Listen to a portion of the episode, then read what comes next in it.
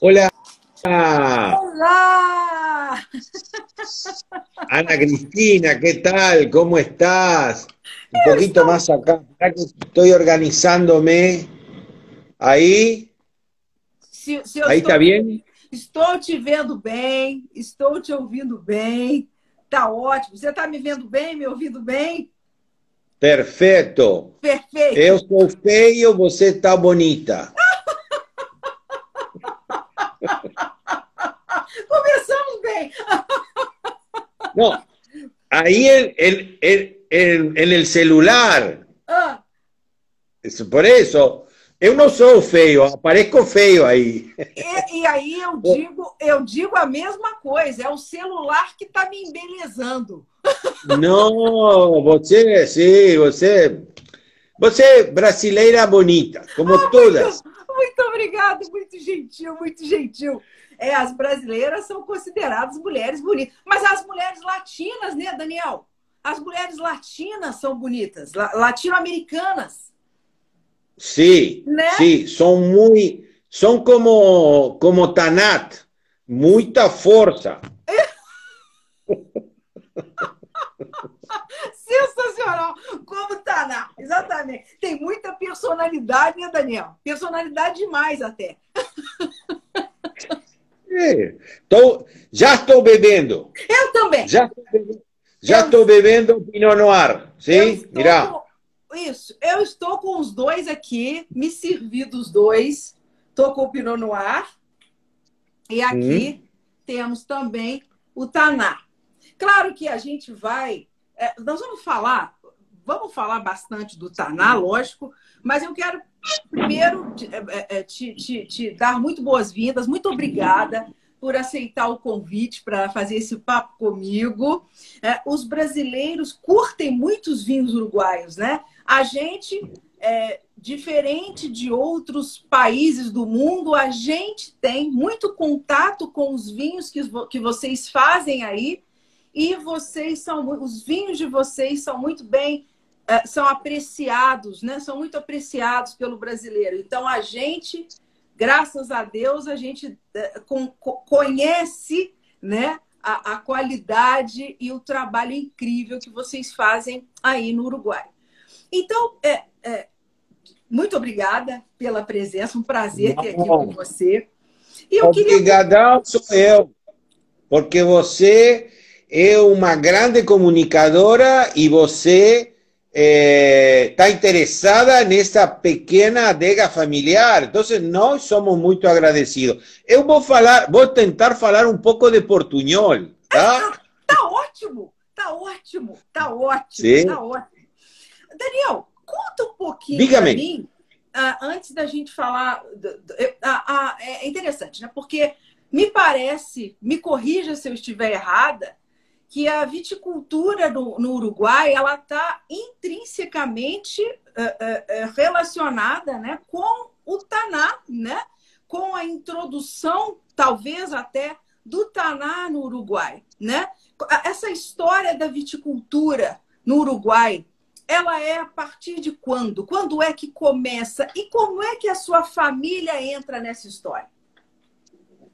Vou a tentar ser breve, porque essas histórias eu vou eh, indo de história em história, pero eh, a historia eh, da viticultura en Uruguay comenzó con los españoles, como en toda América, menos en Brasil, eh, que traían eh, las parreiras, principalmente los, este, eh, los religiosos, las órdenes religiosas, eh, y en Uruguay pasó también así que no había una viticultura comercial, pero desde que llegaron los, los españoles se plantaba, eh, digamos, viña para consumo personal de los inmigrantes, que eran muy pocos, ¿no? Porque hasta, tal vez hasta 1800 eh, o inicio de 1800, tal vez habían 25 o 30 mil pobladores en Uruguay de origen español, nada más. Entonces es un territorio muy despoblado, ¿no? Pero había una viticultura eh, familiar. La viticultura comercial comenzó ah, de mediados a fines de 1800. Eh, varios eh, inversores este, europeos, mayoritariamente de origen vasco, ¿no? Eh, vinieron y porque las condiciones económicas eran muy buenas, este, el país tenía buenas condiciones para invertir y entonces vinieron y hicieron inversiones en viticultura, ¿no? En vitivinicultura. Uno de ellos fue un señor de origen vasco que aproximadamente en 1880 un señor Pascual Arriague, eh, de apellido Arriague, trajo la uva Tanat. Hay una historia larga, hay gente que en realidad antes de Arriague ya habían inmigrantes vascos que tenían la uva, venían con los sarmientos. ¿Vos entiendes lo que falo? Porque ahora estoy hablando español. los sarmientos eh, traían en su, en su mala y plantaban directo, porque en esa época no había filoxera, ¿no? Entonces, la, uva estaba presente, pero el que, el que difundió la uva Tanat fue Pascual Arriague, que plantó 200 hectáreas de esa uva, ¿no? Más bien en el norte, en, en un departamento que se llama Salto. Después vino la filoxera y mató todas esas plantaciones ahí se empezó a insertar, ¿no? Con eh, portainjerto americano. Sí. Y la uva estaba presente en, en Uruguay. Lo que pasa que empezaron a venir italianos como mi abuelo, a fines de 1800, principios de 1900, mi abuelo Pisano, Secondo Pisano, eh, llegó a Uruguay en 1914. Entonces él empezó a plantar su viñedo eh, con las variedades de uva que a él le gustaban, del norte de Italia, Nebbiolo, Bonarda, Barbera, pero rápidamente se dio cuenta que los viciños hacían un viño más encorpado, mejor con uva tanat. Entonces comenzó a plantar tanat. Y así todo el mundo plantó Tanat, Tanat, que no se llamaba Tanat, le decían Arriague, que era el, nombre de el que había difundido la variedad. Sí, sí. Perdón que falo demais. Usted, você me corta y me hace así, me, corta así y me pregunta. No, tá, não, tá ótimo, tá ótimo. A, a, a explicação tá, tá perfeita. Né? Então, o, o Taná levava o nome do. do, do, do, do, do introdutor. Do, do, do, do, do cientista que introduziu a uva no país, e aí. Ô, ô, ô Dani, por que que. Uh, uh, e, e, foi no caso, foi o, foi o Dom Cesare Pietro, foi ele que fez, que, que, que fundou a Vinícola Pisano, a sua bodega. Né? Verdade. Né? Meu avô, seu avô. Meu avô, Cesare Pietro Secundino Pisano. Sim. O pai do, do meu pai. Ah, que legal. Esse é, o imigrante pobre italiano, como aí todos os imigrantes que você tem na Serra Gaúcha, sim. a história é, a uni, é, é similar. Sim, sim. E aí, Daniel, é, quando chega a, a, a, sua geração, né, você e seus irmãos, é, vocês entraram né, na, na, na, vinicultura, na viticultura, assim, automaticamente foi uma coisa orgânica, vocês já logo cresceram envoltos nisso, envolvidos por isso, você sempre quis isso, não? Eu... É nunca pensé hacer otra cosa, porque nací acá y en realidad nosotros no sentimos eh, esto como si fuese una empresa, un negocio. Esta es nuestra vida. O sea, esto es la continuación de mi padre que continuó a su abuelo, es como un proceso natural de haber nacido acá y entonces, digamos, somos parte del viñedo, somos parte de la viña, no... A ver, eh, tuvimos oportunidad de hacer otras cosas si quisiéramos, pero en realidad intentamos con mis hermanos diversificar en algún otro negocio y no nos iba bien. Nos va bien en esto, en lo que es lo nuestro. Esto es porque esto va más allá de pensar, nosotros no, no estamos pensando en el dinero. Y mi abuelo y mi padre ya me decía, mi abuelo, un gran maestro, mi padre también, eh, me decía, Daniel, si você faz eh, um bom vinho e não pensa no dinheiro, o dinheiro vem sozinho. Sim. Porque o público reconhece o, o trabalho de você e eles vão premiar comprando. Pode ser que premiem mais ou menos, mas você vai viver Sim. bem. E Sim. essa é a nossa filosofia. Eh, nosotros cuando hacemos vinho no estamos pensando estrictamente en el negocio, no es una, esto eh, es, es, la vida nuestra y parte de la recompensa es el dinero, pero sí. parte de la recompensa es el orgullo de hacer algo bien y el reconocimiento de los consumidores. Eso es parte de la, de, de la recompensa que nosotros tenemos, ¿no? Com certeza, com certeza. É, é, No caso do, do, do da, da, da Pisano, e, e, especificamente do Taná, né? Eu queria te perguntar por que, que a Taná é, se deu tão bem, né? O que, que, o que, que acontece? Qual é a, quais são as características marcantes do terroir do Uruguai que facilitam a viticultura, mas que proporcionaram para Taná um ambiente perfeito?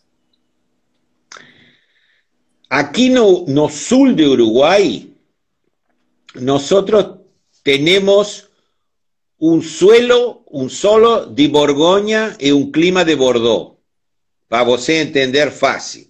O solo es argiloso calcáreo, o pH es alto, es un solo básico, muy tacal, muy calcáreo.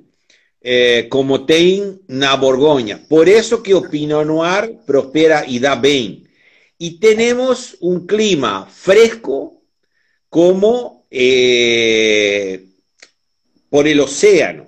O sea, estamos en el paralelo 35 sur, lo mismo que Mendoza en Argentina, pero cuando en Mendoza hace calor, en verano 45 grados, aquí tem 25, por el frío do mar, porque aquí sí. tem una corriente, que es una corriente que viene do Antártico, que se llama a corriente das Malvinas, que trae agua fría y ar frío. Entonces, eh, nós estamos 20 kilómetros da costa do mar y ahí siempre hay un vento sul que está enfriando o verão, ¿no? Cada 100 kilómetros que tú vas para o norte no Uruguay, tem un grado más. Okay. Então, o norte de Uruguai, eh, a uva amadurece um mês antes. Ok.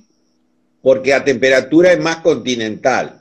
Então, esse solo argiloso calcáreo eh, tiene condiciones minerales que van a la, a la uva, ¿no? Van a la planta. Y el frío del mar hace que, el sol hace que el grado suba a 13, 13 y medio, ¿no? Pero la acidez se mantiene. Sí. Entonces hay un equilibrio de buen alcohol, no en exceso, taninos maduros, porque hay mucho sol, y acidez que permanece, no se cae.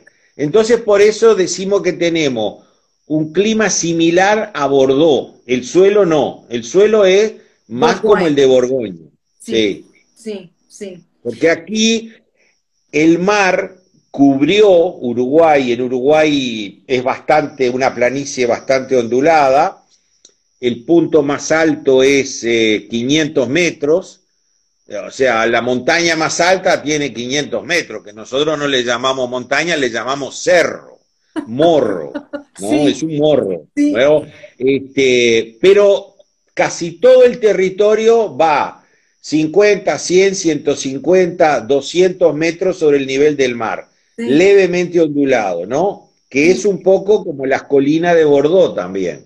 Entonces, ahí hay muchos suelos que fueron erosionados por las glaciaciones, que armaron pequeños valles, porque en Uruguay hay muchos ríos, mucho, mucho río, mucho riacho, muchas, ¿no? Pequeñas colinas, es todo ondulado, no es plano. Y entonces en esas colinas aparecen esos suelos arcilloso calcáreo que son como un poco las colinas de Borgoña, ¿no? Eh, eh, que están en la parte alta, hay una erosión y ahí hay un pH ¿no? bastante alto. Entonces eso le da mineralidad al vino. La planta, la uva, es lo que come del suelo, ¿no?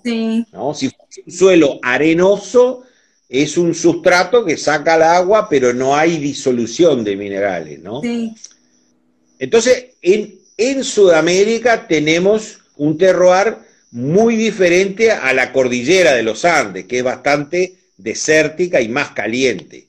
En realidad podríamos ser, estar más cerca que la región sur de Brasil que de Argentina y Chile, en roar y en estilo, ¿no?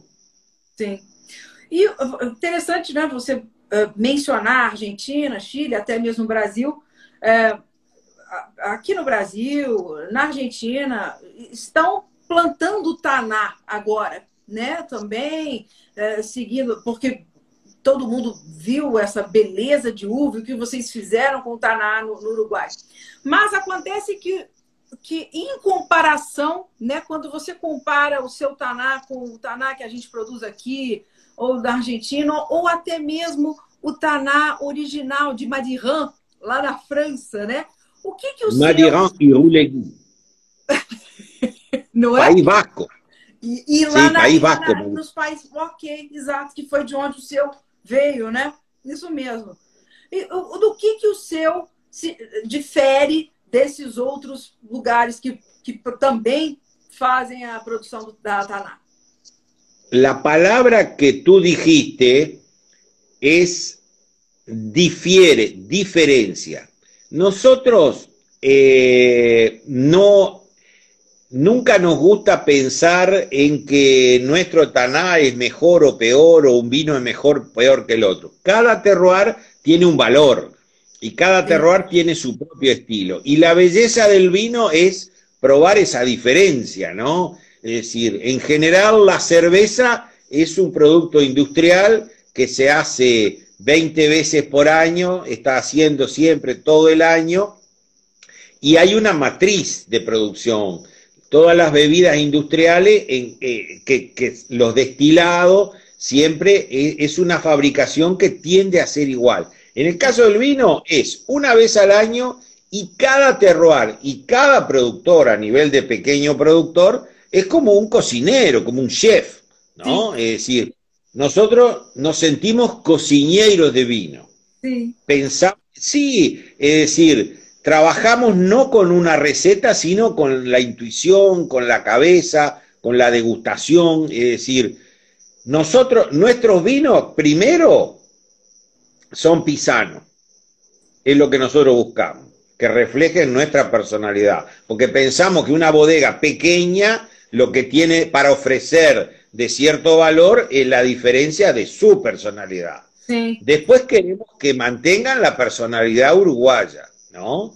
Y después que reflejen el nuevo mundo, ¿no? O sea, pero eh, nuestra intención es siempre respetar el terroir uruguayo con la cocina de Pisano, ¿no? y pensamos que eso es lo que podemos ofrecer. Ahora, si el vino es mejor o peor de una región o de otra, eso no importa. Yo no voy a comer siempre al mismo restaurante y al mismo chef, porque quiero probar diferentes cosas. Y me gustan muchos, ¿no? No es que sea único el... llegué al mejor chef del mundo, ¿no? Hay gente muy reconocida, pero en el caso de Uruguay eso es muy particular, porque la, casi todas las bodegas son pequeñas. Fíjate que todo Uruguay, todo, todo Uruguay, produce la cuarta parte que la bodega más grande de Chile. Então, é um país Al diablo no se lo nombra. Sí. Al diablo no se lo nombra.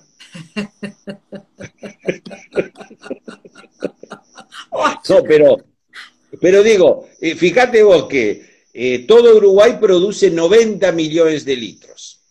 Nossa Senhora. Que es la, cuarta parte que una bodega grande de Chile, ¿no? entonces, eh, somos la mayoría pequeños productores que cada uno tiene su tradición.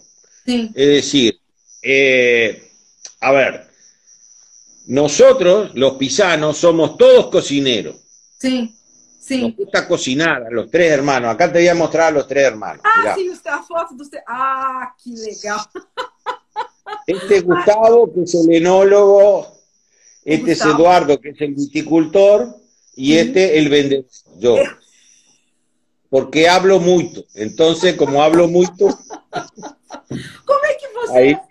Como, como é que você faz para convencer né, uma, uma, um, uma pessoa que nunca experimentou um vinho do Uruguai, que o vinho uruguai, o Taná Uruguai, ou não só o Taná, mas o, o vinho que o Uruguai produz, vale a pena ser conhecido. Eu falo, falo como agora, falo e, e, o cara aí fica interessado, diz, esto debe ser único, ¿no? no, pero digo, eh, por eso digo, yo siempre remarco la diferencia. Digo que eh, Uruguay produce vinos diferentes en Sudamérica. Lo mismo que Brasil produce vinos diferentes en Sudamérica y eh, pienso que los brasileros eh, deberían creer más en sus propios vinos, porque tienen vinos muy interesantes. Yo soy amigo de muchos productores que en general son de origen italiano y son, los vinos son totalmente diferentes a Uruguay, ¿no? Son vinos, son vinos que yo te diría que eh, los vinos uruguayos están a mitad de camino entre el típico Nuevo Mundo y nos parecemos más a los vinos franceses de Bordeaux, por ejemplo, o de Borgoña. Pero, en mi opinión, los vinos de, de Brasil se parecen mucho más a Piemonte que Uruguay jamás se podrá parecer, ¿no? En Brasil hay muy buena acidez, ¿no? Que es un valor, ¿no? Es un valor importante, ¿no? Para hacer vino fresco y este y, bueno, eh, yo encuentro más parecido de acá en Uruguay, por ejemplo, las variedades italianas no han funcionado. No funcionan. Eh. No hay casi. Viste, mi abuelo llegó y plantó las variedades del norte de Italia, de Piemonte, Nebbiolo, Bonarda, Barbera, ¿no? Y daban un vino, digamos, no interesante, flaco. Y bueno, y ahí empezó. Y bueno, y nosotros acá tenemos todas las variedades francesas: Pinot Noir, Merlot, Cabernet Sauvignon, sí. Syrah, este, y funcionan, ¿no? Y sin embargo, las experiencias que hemos hecho con variedades italianas, no es que los vinos no se puedan beber, son vinos agradables, pero no hay algo que los destaca. Entonces, bueno, yo pienso que eh, por eso te digo que el terroir nuestro podría ser parecido a un terroir de Bordeaux. ¿no? Pero este, sí, perdón. Daniel, a questão, você está falando da, da, eu sei que você na Pisano, vocês têm, vocês gostam de experimentar com, com as variedades de uvas, né? Com, com castas. Sim. O que, que você me fala Sim. das castas brancas no Uruguai? Uh, a gente tem visto alguma coisa interessante, como alvarinho, né? Alguns belíssimos alvarinhos. Como é que estão as brancas aí na, na região?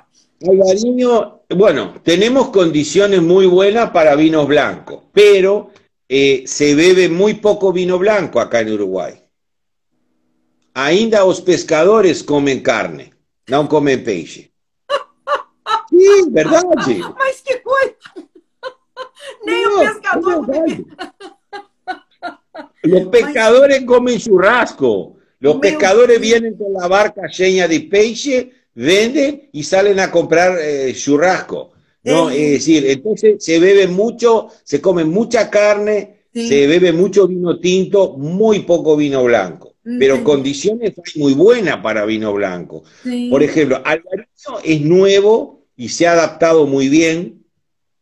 Hace más o menos 20 años que se plantó el primer albariño en Uruguay y se ha dado muy bien y viene creciendo, ¿no? Pero acá hay muy buen Sauvignon Blanc, muy buen Chardonnay, muy buen Viognier, y nosotros tenemos una exclusividad que tenemos el único torrontés no argentino ah, do mundo. O torrontés, o seu, o seu que você contrabandeou.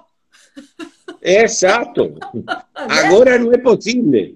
Naquela época era, era possível. Agora os controles, se eu eh, fizesse hoje contrabando e plantasse, não podia declarar no Instituto de Vitivinicultura, tinha que tenerlo escondido.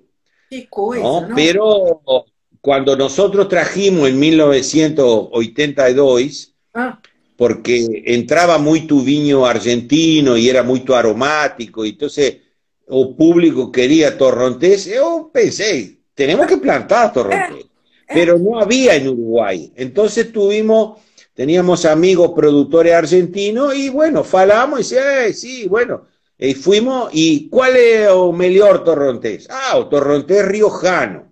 ó, Entonces fuimos a la provincia de La Rioja, a un lugar que se llama Chilecito, porque nos habían conseguido, unos amigos nos consiguieron eh, boda, Sarmiento, ¿no? Sí. Entonces ahí fuimos a buscarlo un invierno, lo trajimos, lo plantamos directo, ahí sacamos este, yemas y Ok. insertamos.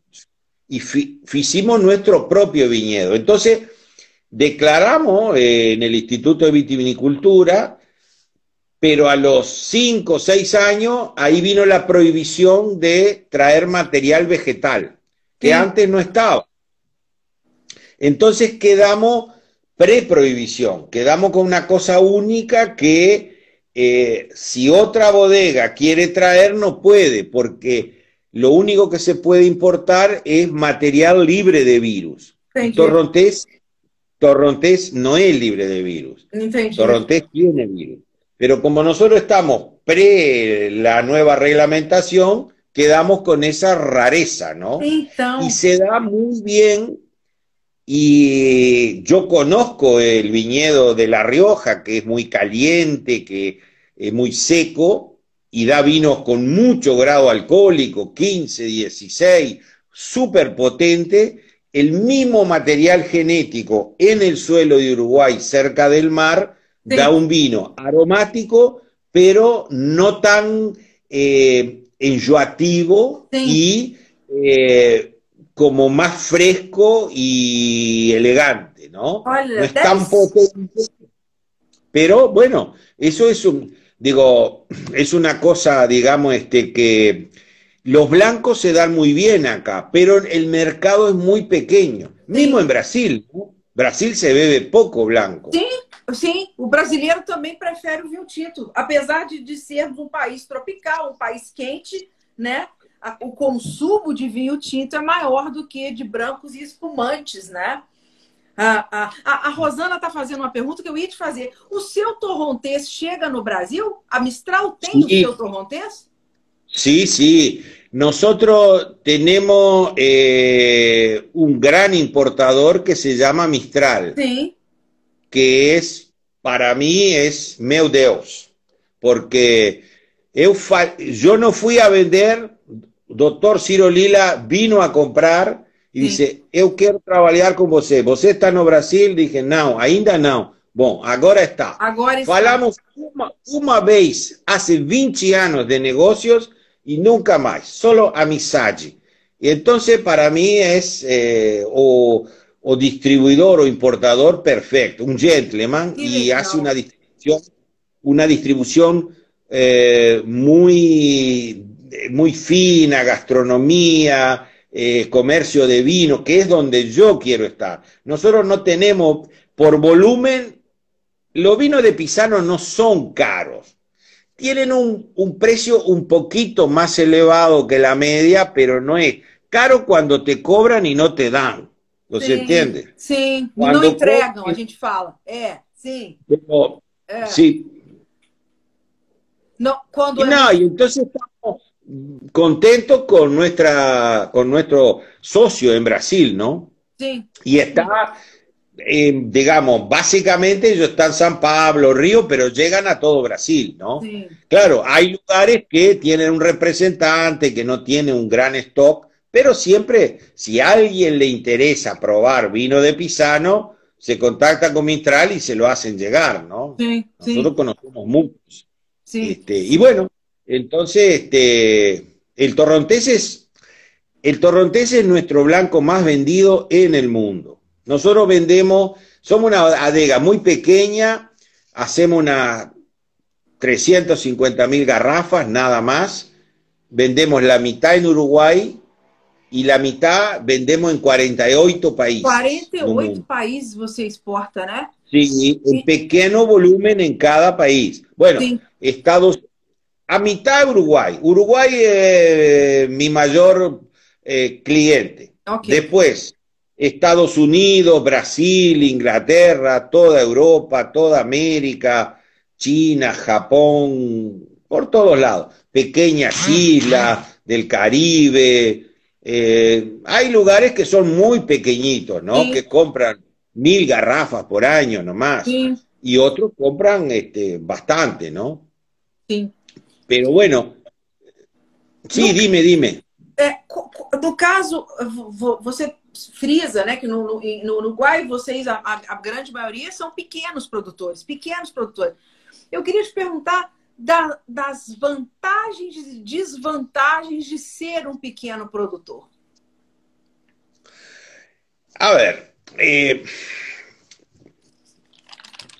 esto, nosotros no queremos crecer mucho porque al ser eh, una bodega familiar, nosotros controlamos todo el proceso, plantamos nuestra propia uva, no compramos uva, eh, controlamos todo el proceso. Si nosotros quisiésemos duplicar o triplicar la producción, ya tendríamos que armar una estructura muy grande y probablemente eh, perderíamos competitividad, ¿no? Porque tendríamos que ser muy grandes para ganar competitividad. Entonces, la estrategia nuestra, eh, que es una estrategia dictada por la realidad, no es una estrategia, es este, es lo que, eh, lo que siempre hicimos, ¿no? Es no luchar con el mercado.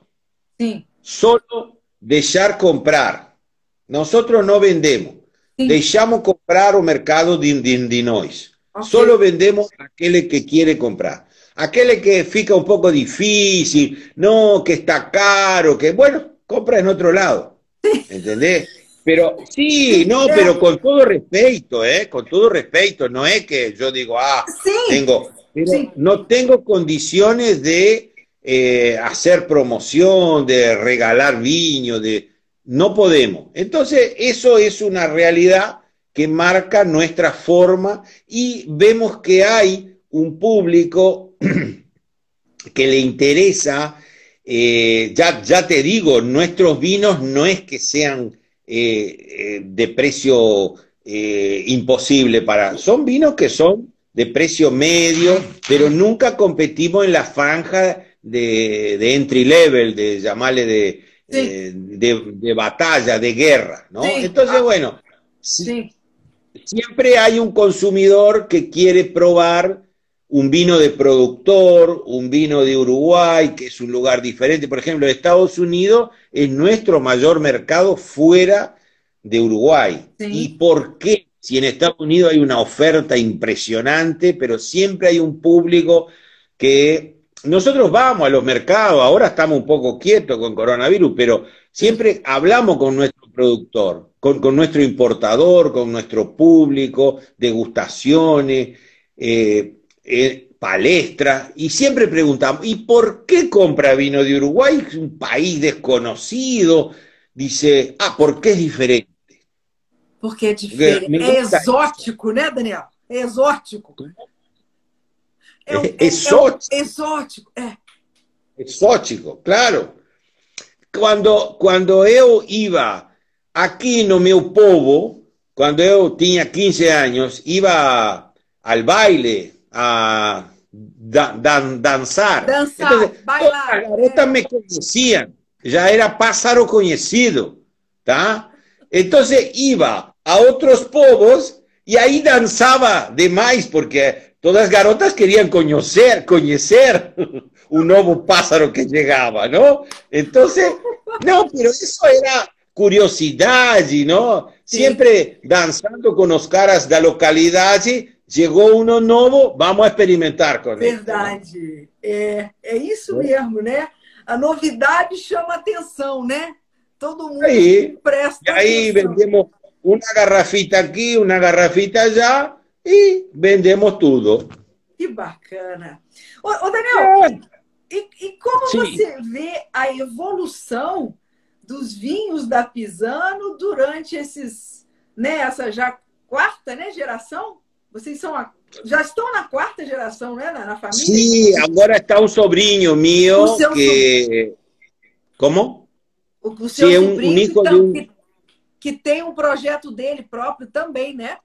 También, é, é, más que proyecto, es una realidad, ¿no? Él, Legal. él trabaja, es, eh, se llama Gabriel Pisano, filho de, de meu irmão Eduardo, o viticultor, Sim. y él eh, trabaja con nós faz muchos años, pero él hizo mucho de Flying Winemaker, que se llama, que van a hacer una vendimia no hemisferio norte, después vendimia no hemisferio sur, y él trabajó na Sudáfrica, no Chile, eh, California, España, y después voltó porque tenía una noiva que ya estaba, quería formalizar ahí, entonces ya vino y ficó.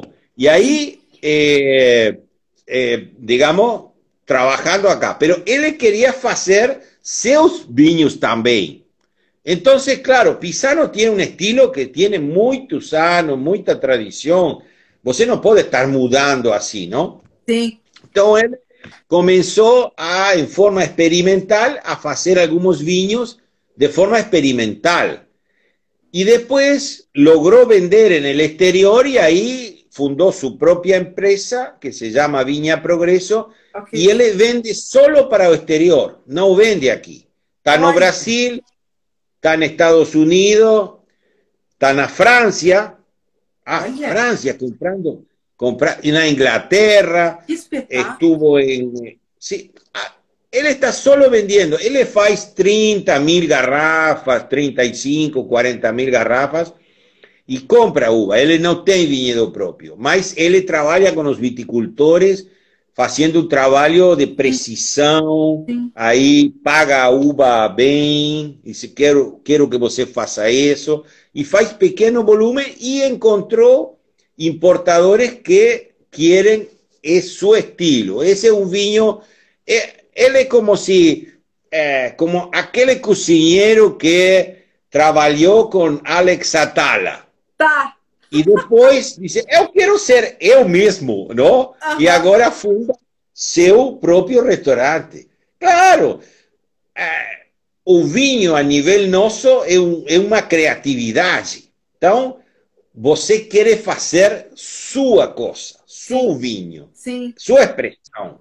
sim. E a ele, aí, eh, ele diz, bom, um dia vou deixar de trabalhar aqui. Não, não precisa. Não Você tem precisa. liberdade de fazer seu próprio negócio, mas fica aqui. Você vai financiando seu negócio com o trabalho que faz aqui. Claro, não E é? ele está andando muito bem. Ele está indo muito bem nos Estados Unidos, na França. Imagina, não? Espetáculo, espetáculo, né?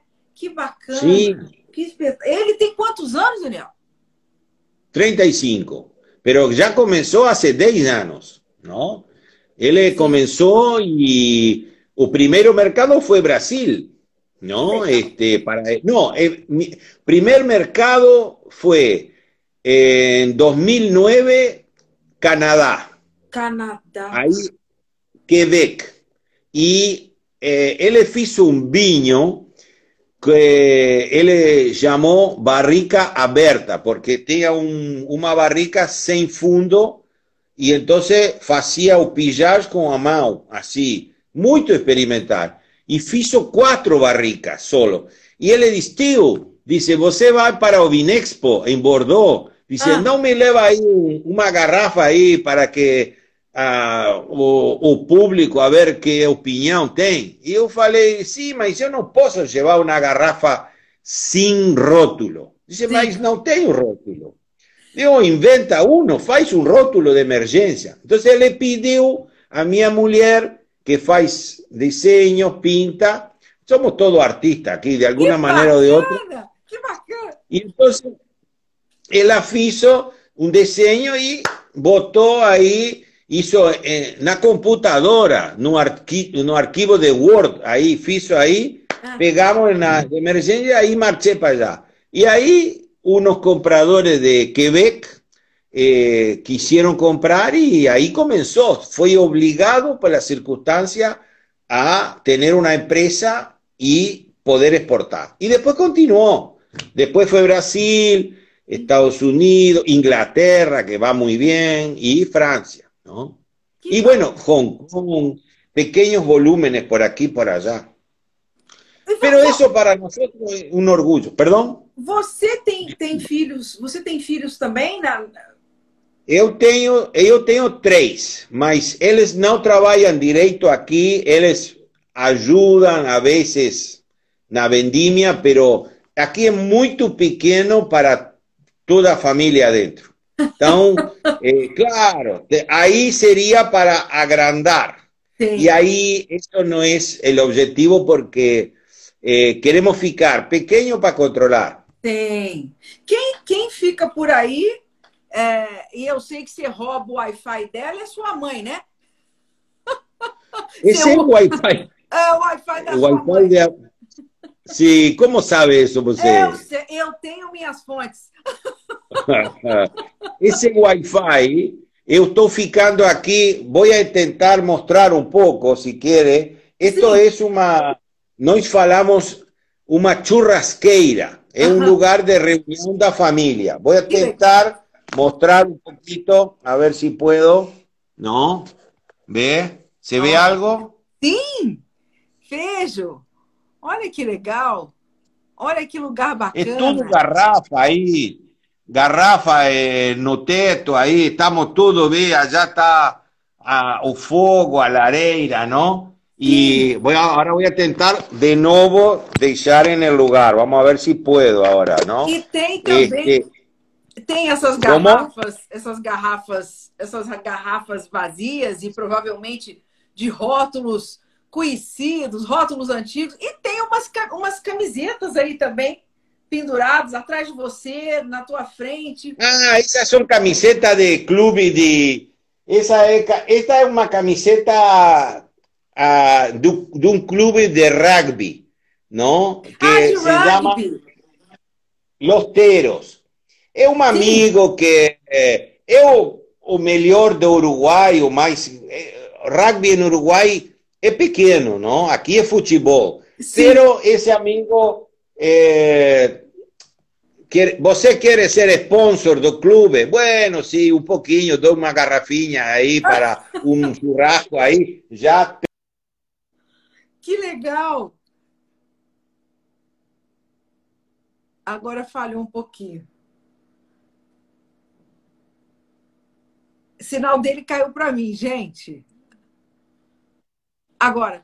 Tá funcionando? Agora voltou, voltou.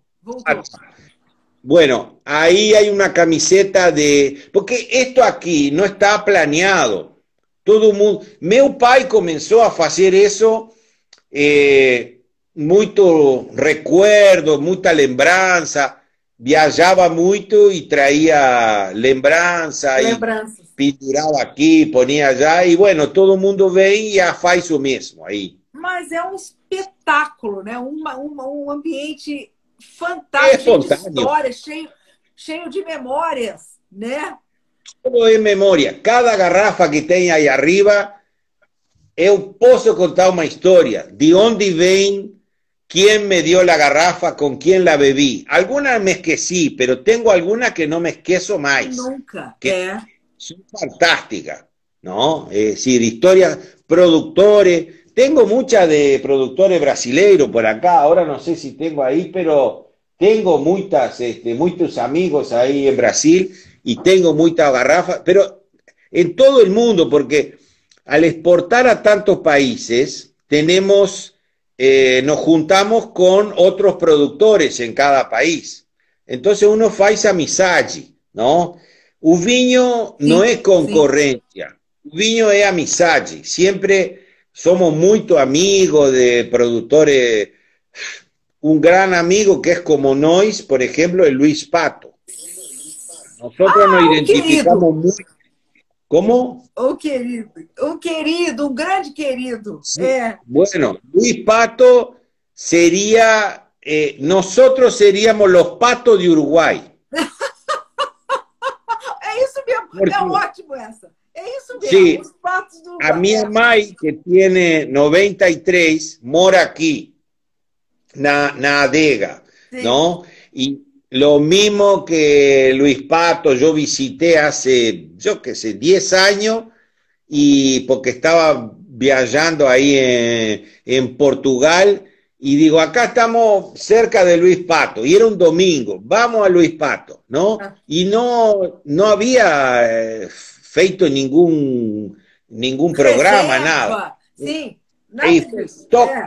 toc, toc, ahí sale a mãe de Luis Pato y dice, vai, o Luis está no Brasil. Ah, Luis Pato está siempre no Brasil, ele está sempre no Brasil. pero mostró toda la adega y yo decía, es como a minha mãe, ¿no? Es un familiar. Olha só. A sua mãe tem um nome muito bonito, né? É Are, Areche. É, como é que pronuncia? Arrechea. Arechea. E é o nome, é o nome de um dos seus vinhos, né? Claro, lo que pasa que Arrechea es un nombre vasco, mi mamá es de origen vasco, ¿no? O avó de ella era vasco. Aquí tem muito vasco en Uruguay.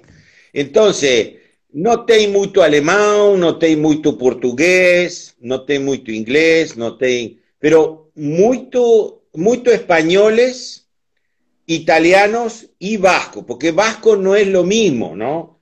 Cuando você fala, você es vasco francés o vasco español, y él les dice, tem un solo vasco, Olha. un- un solo vasco. Entonces, mi mamá, o nombre de mi mamá quiere decir casa de pedra. Casa de Não? pedra. de piedra. Entonces, eh, nosotros quisimos homenajear a mi mamá porque siempre hace 30 años Pisano no era conocido. Entonces, ninguém prestaba atención. Ninguém quisiese hacer un live con, con Pisano 30 años atrás. ¿Entendió? Entendi. Ninguém quería parar. To- Ninguém, ninguém chamava para entrevista. Ninguém llamaba para entrevista. Pero después, acá en Uruguay, comenzaron a ir os jornalistas, Pisano, empezaban, y nós falábamos, ¿no? A historia do avô, do pai, do vinhedo. Y mi mamá comenzó a ficar ciúme, ¿no? Decía, você está siempre falando da glória dos homens, e você esquece da mãe. É. E você esquece que você é a mitad vasco, não é italiano. Metade de você é vasco. E eu digo, eu tenho coração italiano e cabeça vasca, não?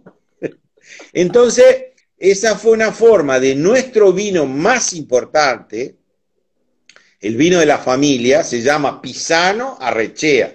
Mi padre Pisano, mi madre Arrechea. Y acá se conoce como el Arrechea, el vino de la madre de los Pisanos. ¿no?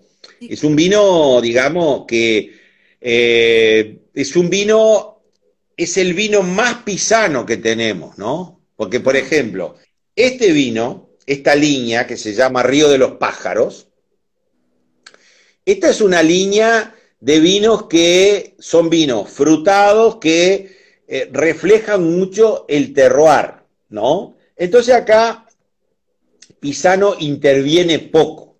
Es más la fruta, el año, la uva, ¿no? En la otra línea, por ejemplo, en la reserva personal de la familia, acá ya diríamos que aquí, por ejemplo, este era 50% terroir y 50% pisano. Este ya es 80% pisano. Porque acá hay mucha, mucha cocina, mucha intervención de pisano. Y el arrechea es 100% pisano. Porque si bien refleja el terroir, es un vino de degustación, de corte, ¿no? Es, hoy es solo Tanat en el pasado arrancó como un corte Tanat, Cabernet Sauvignon y Merlot, pero fuimos llevándolo a solo Tanat. A veces lleva un poquito de Petit Verdot, pero es un vino totalmente de autor de la familia Pisano. Mucha degustación, todo el mundo prueba. Es un vino que refleja el gusto de la familia. Se hacen 5.000 garrafas por año, nada más. Entonces, y no todos los años se hace cuando el año es muy bueno, se saca la crema de la crema, ¿no? Entonces ahí se hace un vino muy especial. Y bueno, son vinos que, eh, si bien tienen una impronta de Uruguay, hay mucho de lo que nosotros, de lo que nos gusta a nosotros, ¿no? Y bueno, son vinos que son para, digamos, meditación. Eh, vinos que, claro, son para comer. Todos los vinos de, Pisano son gastronómicos. Nosotros no hacemos full wines, ¿viste? Eh, vinos para, este, para competir con la cerveza o para refrescarte. Eh, son vinos para, para, la gastronomía, ¿no? Están pensados para acompañar una comida. Pero ese vino es un vino que si bien acompaña una comida, a veces venimos con un amigo, vamos a tomar una botella de vino y sacamos una botella de arrechea de 2, 3, 5, 10 años y lo empezamos y le digo, che, no tengo nada para darte comer, no tengo un pedacito de queso, no tengo nada justo. Ah. En esta mesa estuvimos hace unos días, que es una mesa de madera, ¿no? Así antigua, un, hecha con toneles antiguos, ah. este, y, nos vamos tomando de a poquito la, y conversando y como que tiene, es, tiene mucho cuerpo, pero es suave, es redondo, ¿no? Entonces, es un vino que se puede disfrutar en sí mismo, ¿no? Es una comida el vino. Sí, o vinho es a propia comida, Claro. Sí, sí. Ah, estoy falando demais, você pregunta. maravilhoso. Nossa, eu, eu adoro, adoro. Eu quero. A gente está aqui. É... Ah, eu ia te perguntar. Você falou que a sua esposa é artista. ¿Foi ela que criou o rótulo? No, no, no, te voy a mostrar una garrafa de. Tengo que salir de la pantalla, voy a buscar una garrafa del okay. vino de mi sobrino, tá? Ok. Um minuto. Ok. Olha só, porque é tão bonito, né? Esse da linha de Los Pájaros, é, Pájaros, né? E o outro que a gente está tomando é o da reserva personal da família Quintaná, 2016. Mira, ah. estos son diseños que hace mi esposa. Ah, que coisa linda! Esto es Viña Progreso, ¿no? Ah, do, do, eh, do sobrinho. Claro, esos son, ella no diseña etiqueta, ella pinta, dibuja y mi sobrino le pidió uno de sus diseños. Ve, por ejemplo, acá hay otro que también lo hizo ella, ¿no? Qué lindo, qué lindo. Y son cosas este, eh, personales, ¿no? Es decir, es un, es un estilo muy, muy personal de ella y este, eh, ella, y acá dice Elisa, ¿ves? Ella Ah. se llama Elisa. Elisa. Sí, mi mulher es Elisa. Entonces, ese fue el primer viño que mi sobrinho hizo, que él llamó Sonhos de Elisa. Ah, Cuando legal! exportó, cuando exportó para Canadá. Porque mi mulher, ve, cuando você acorda de mañana, por ejemplo, quiere contar o sonho, Sim. ¿no? Soñé con esto. Ella no conta, ella deseña. Ah! Que legal! Esos son oníricos, es un, son cosas muy, muy, muy de, la, de sueños, de, muy fantasiosas, ¿no? Entonces, pero eso eh, no es diseñadora de etiqueta, solo que meu sobrinho pidió o cuadro, o diseño, sí, pega, pega. Y después me da otro, me da otro, me da otro, y ahí todas las etiquetas son con cuadro de mi mulher. Ele ele está coberto de razão. A- a- o, o trabalho é lindo e fica muito é, Personal. é totalmente pessoal, totalmente diferente de tudo, né? Negócio maravilhoso. Ela está de parabéns, ela é uma artista. Como você falou, né? Todo mundo na família é artista. Que espetáculo! Que espetáculo! E no Meu- caso, é, esse já tem um rótulo mais, né? Esse não tem nenhum desenho, esse tem esse desenho legal. Esse- Este, este, este, ese, este ya fue feito, este fue feito por un diseñador, porque esta línea se hizo para exportación, entonces tiene eh, las colinas de Uruguay, Ah, los sí. pájaros, pero este, el otro, el Reserva de Familia, fue un accidente. Ah? La etiqueta- fue un accidente la etiqueta, porque ese vino fue feito en 1900, primera vez fue feito en 1994. Ah, Entonces, presentamos un concurso nacional acá en Uruguay y ganó, ganó doble oro, fue, fue muy reconocido en aquella época. Entonces, había que, pero era un vino que no tenía etiqueta. ah. Entonces había que presentarlo en sociedad, en el concurso, en una degustación para el público. Y no teníamos una etiqueta. ah. Entonces lo que hicimos fue, en la computadora, que después hizo lo mismo mi sobrino más tarde, eh, compramos este papel, que era un papel que ves que tiene como unas vetas de mármol. Es un Ah. papel comercial que se llama eh, Jerusalem Marble. Ok. o Mármol de Jerusalén. Entonces, hicimos ahí en blanco y negro, en un, en un archivo de Word, ¿no? Y pasamos y cortamos con una, con una tije- tesoura, ¿no? Tesoura. Ah. Y ahí pegamos y presentamos el vino en sociedad. Y entonces el público, en aquella época, estaba de moda el oro. Entonces, cuanto más oro ponía en la etiqueta, era más caro el vino, era como que era mejor. Estaba de moda muy tu oro, ¿no? Y entonces ahí los críticos de viño falaban, oh, fantástico, esencial, despojado, como el viño francés que no precisa oro. Y entonces nosotros dijimos, sí, pensamos mucho para hacer esto. y ahí quedó, porque quedó porque el no, crítico de viño entendió que o viño era eh, la esencia de la Mas- información, Então, é. ¿no? Sim. Todo el mundo tenía oro y nosotros íbamos con un vino gran reserva, gañador de oro, sin oro. Então, Entonces eh, fue accidental, después ficó así, no podíamos mudar, ¿no? No, esa es pura verdad. ó, essas histórias são ótimas, são ótimas, né? Esse es así. Sensacional, sensacional. Esse aqui, Daniel, é o, o, Sim. o, o- ele é. é- Fala um pouquinho do processo dele aqui de, de, de vinificação, de tudo. O que, que, que você faz nele aqui? Como é que ele sai? Este vino es, eh, nosotros en, por filosofía no tenemos single vineyard.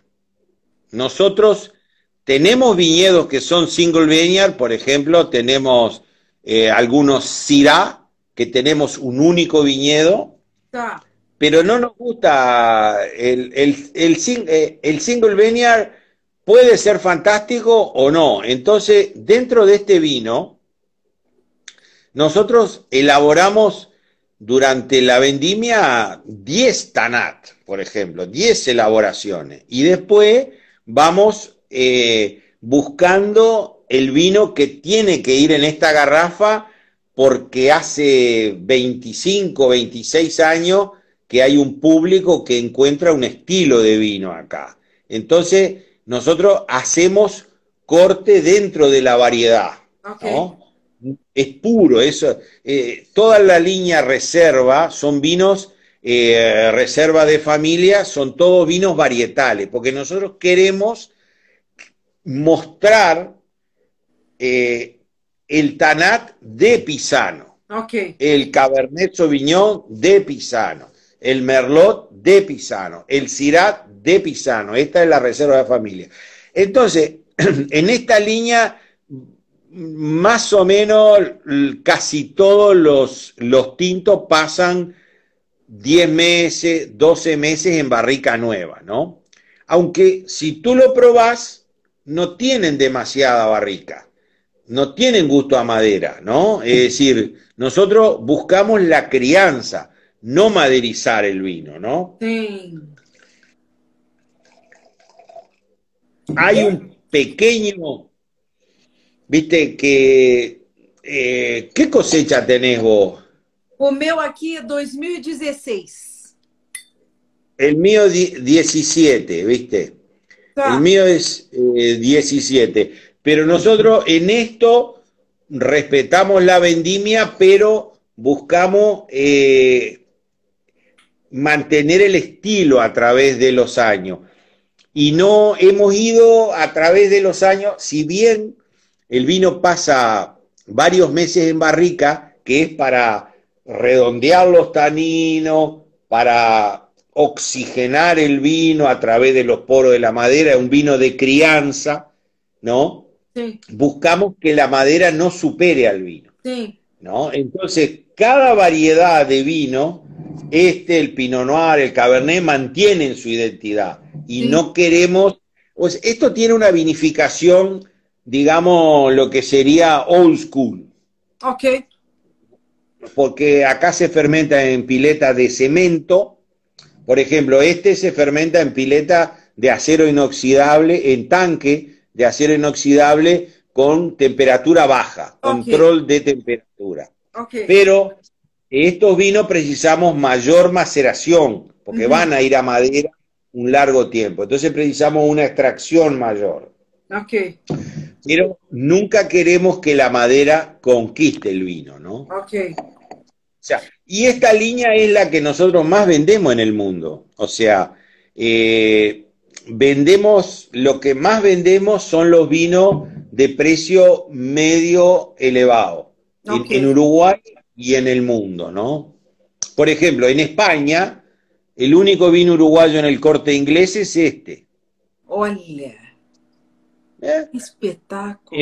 En Francia lo vendemos en Alain Ducasse. Sí, Los restaurantes de Alain Ducasse, de Joël Robuchon. Sí. ¿No? Ese tipo de restaurante, ¿no? Este.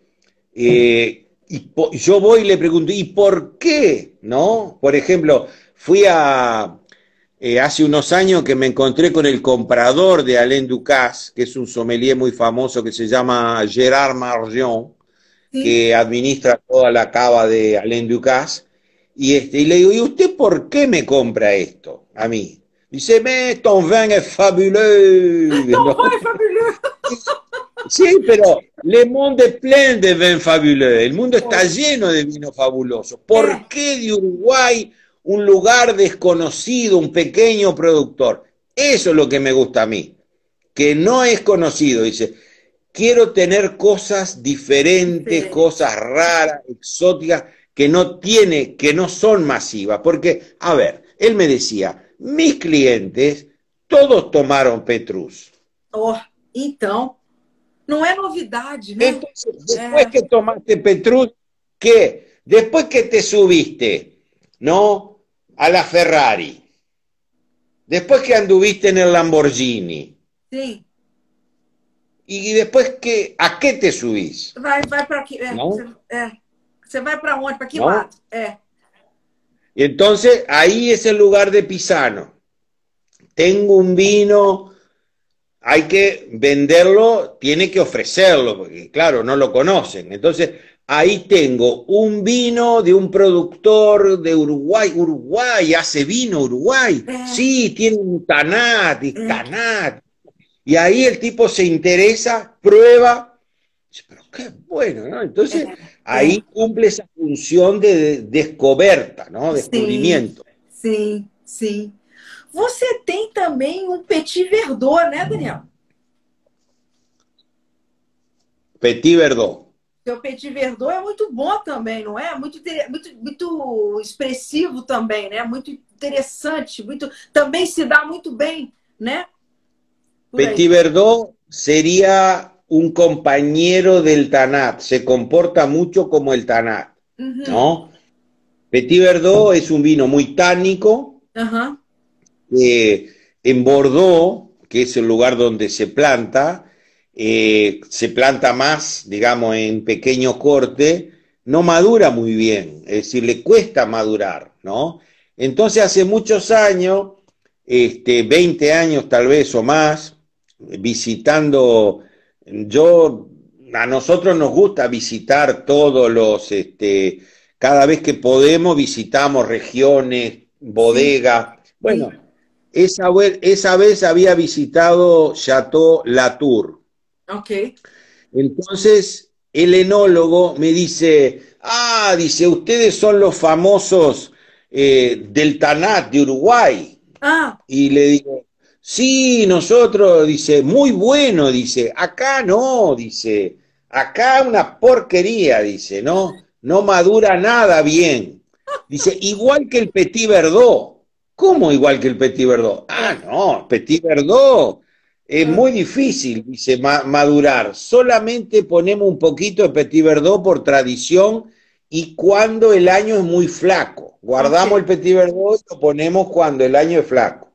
Yo me quedé con esa idea y digo, vamos a experimentar Petit Verdot.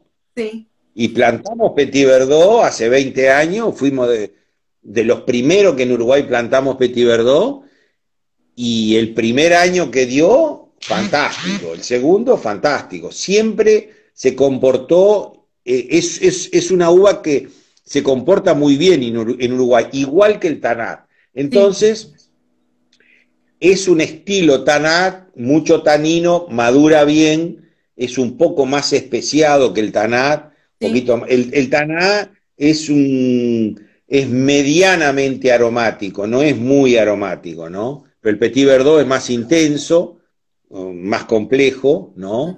Este, y el Tanat, este, digamos, tiene un perfil medio aromático, ¿no? Y el Petit Verdot se comporta muy bien, ¿no? Este acá.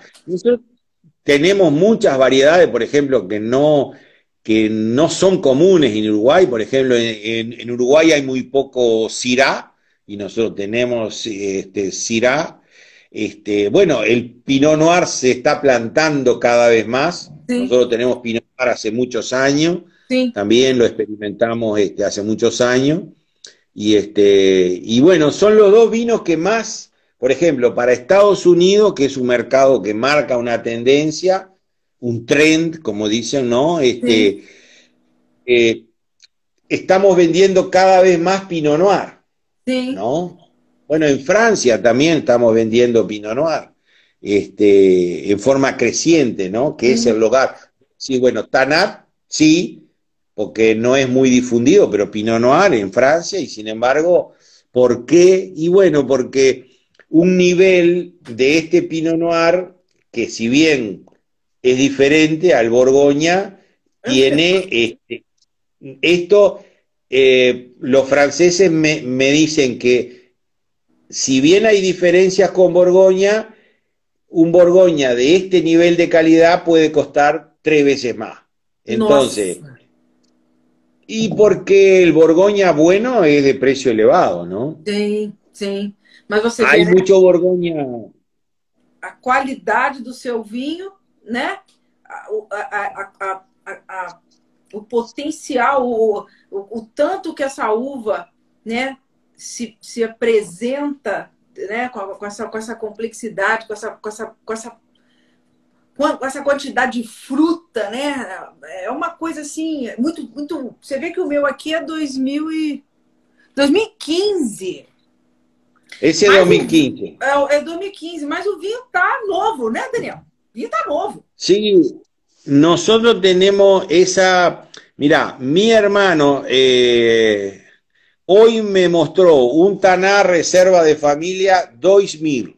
Hum, porque nosotros tenemos una cava grande en la, en la bodega que guardamos siempre algunos años, vamos guardando y vamos a guardar 100 garrafas de esto, 150 del otro, porque nos gusta y tenemos como una, como una historia de los vinos. Pero ¿qué pasa?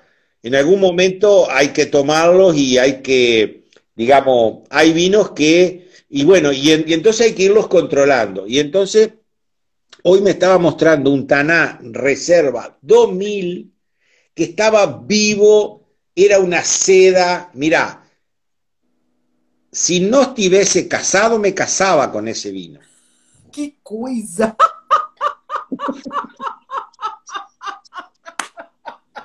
Coitada da Elisa! Sí, me enamoré. Espetáculo! Era una, una elegancia, una seda, pero vivo.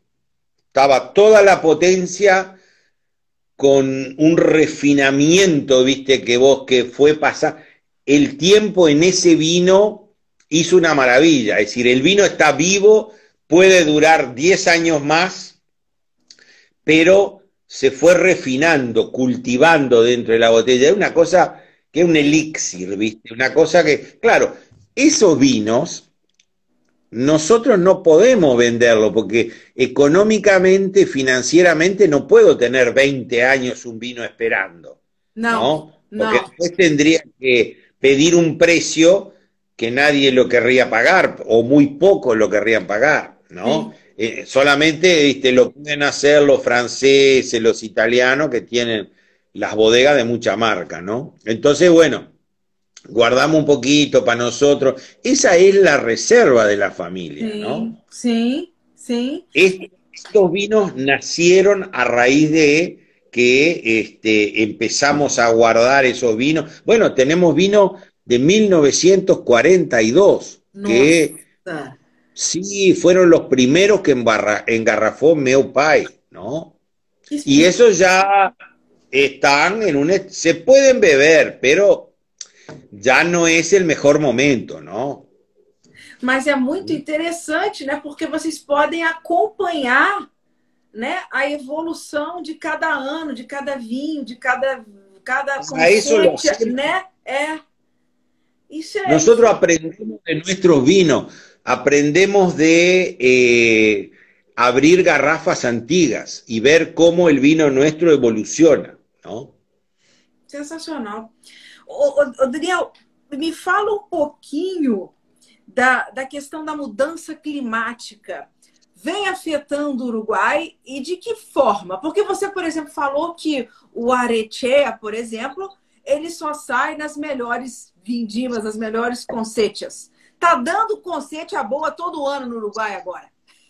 Não é assim? Ahora estamos, por ejemplo, eh, hace 20 años teníamos una cosecha excepcional cada 5 años. Ahora estamos teniendo cosechas, por ejemplo, tuvimos una gran cosecha en 2011, en la, en la última década, 2015, 2018 y 2020. O sea, como que el cambio climático está, eh, digamos, cambiando un poco el clima en términos de eh, más sol y mayor temperatura, lo que está también cambiando un poco los vinos, ¿no? Es, una, es una cosa muy lenta, pero por suerte tenemos esas corrientes marinas que refrescan, ¿no? Entonces el cambio climático está atemperado por el, por el mar, ¿no? Pero hay más calor, hay más calor que, hace, por ejemplo, acá en Uruguay, eh, eh, hace 50 años, acá producíamos cerellas. Ah, cereja. ¿No tem más? Ahora no produce más a cereja, porque a cereja precisa frío no invierno, porque la planta es una planta que está acostumada ao frío do inverno. Entonces, o inverno es menos frío y a cereja no produce bien. Es una cosa que se nota en eso el cambio, sí. Sim, que coisa impressionante. E, eu, e uma, uma coisa que eu queria te perguntar, fizeram uma pergunta aqui, é com relação aos espumantes no Uruguai. Você falou que no Uruguai não há muito essa coisa do vinho branco e tal, mas e os espumantes uruguais? Estão evoluindo? Vocês estão dando um pouco, prestando um pouco mais de atenção e querendo, é, de repente, entrar mais nessa questão, até mesmo explorar mais essa questão de espumantes no Uruguai? Eh, nosotros producimos eh, espumante natural, método tradicional, champenoise, desde hace 30 años para la familia y vendemos muy poquito, ¿no? No, eh, no competimos en el mercado de espumante en forma fuerte, ¿no? Expresiva. Este, porque es un mercado que eh, en general eh, para un método tradicional es este eh, el público quiere un producto agradable y de precio bajo en general. No hay un mercado de espumante de alto nivel, ¿no?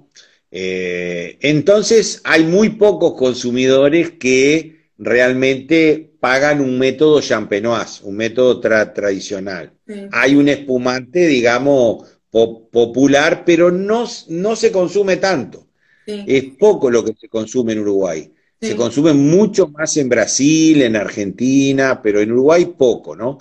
Nosotros, es decir, eh, empezamos haciendo para la familia y después se expandió un poquito, ¿no?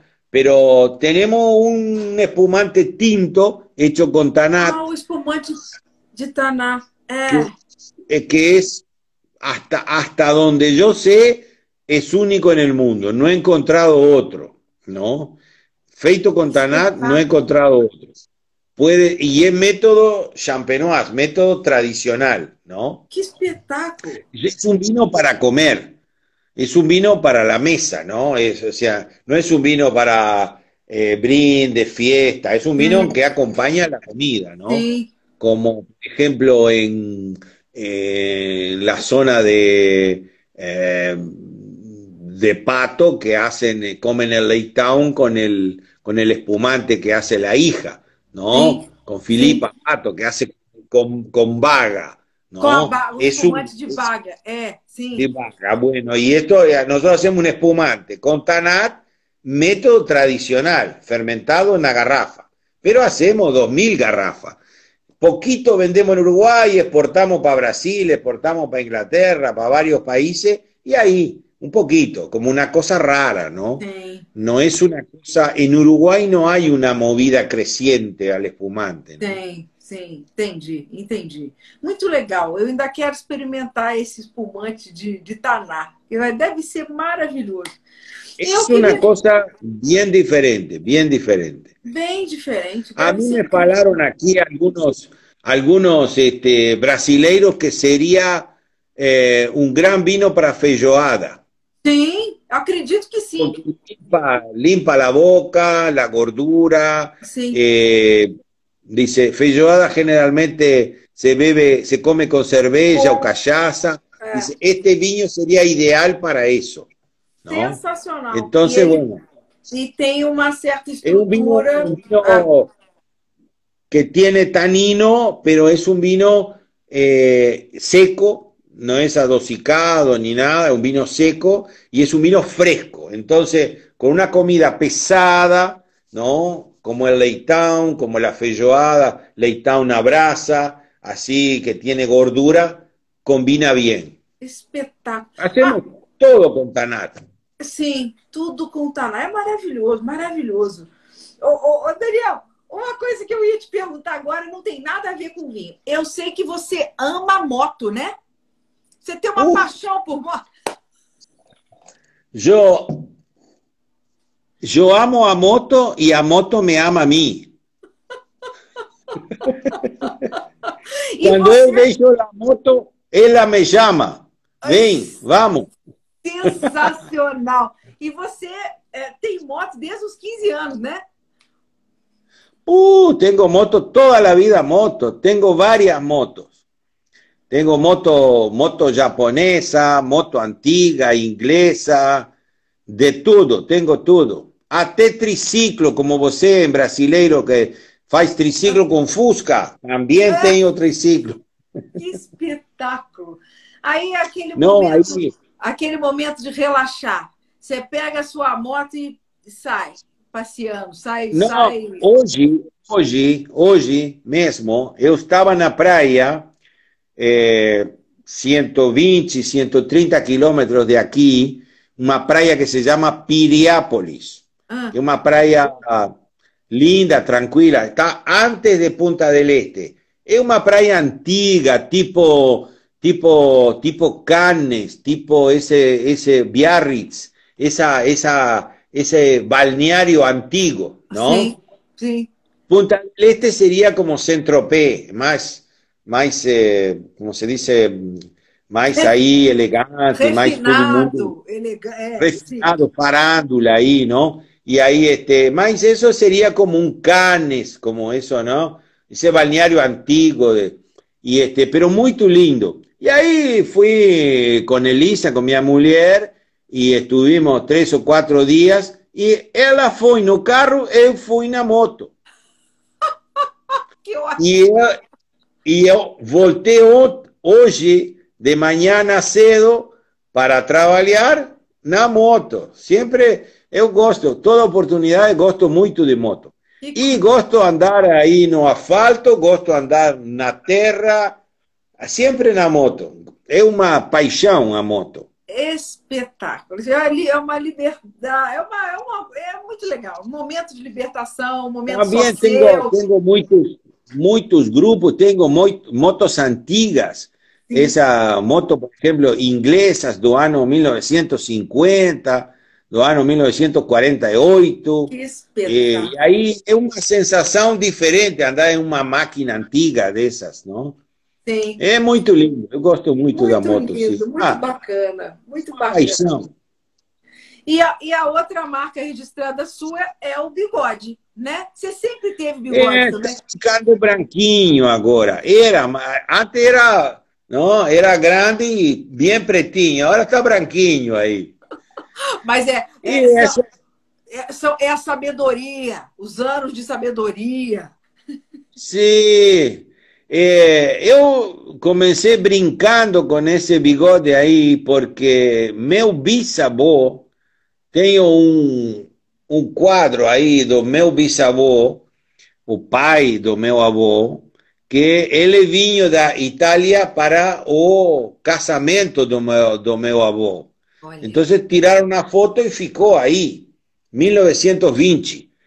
Entonces, cuando era joven ahí, fiqué brincando ahí con los bigodão ahí, que era bem preto, grande así, ¿no? ah, Y entonces después comencé a, a, a, a sair para vender o vinho. ah, E aí alguém ligava para a adega e dizia, quero falar com o senhor Pisano. ah. Qual deles? Porque tem três. Aquele do bigode. Então não pôde tirar mais o bigode, porque aí ficou parte da, da, da personalidade. A, a marca registrada, né? Não pode mudar. Sensacional, é referência. maravilhoso, maravilhoso.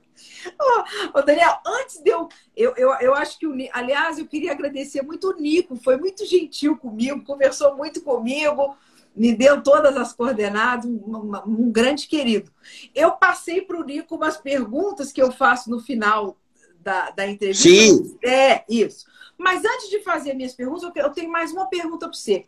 Eu queria saber como é que foi para o Uruguai, como foi para você esse ano do Covid, como é que foi essa situação é, de, de, de, de, pandemia, né, do mercado? Como é que vocês enfrentaram isso aí esse ano?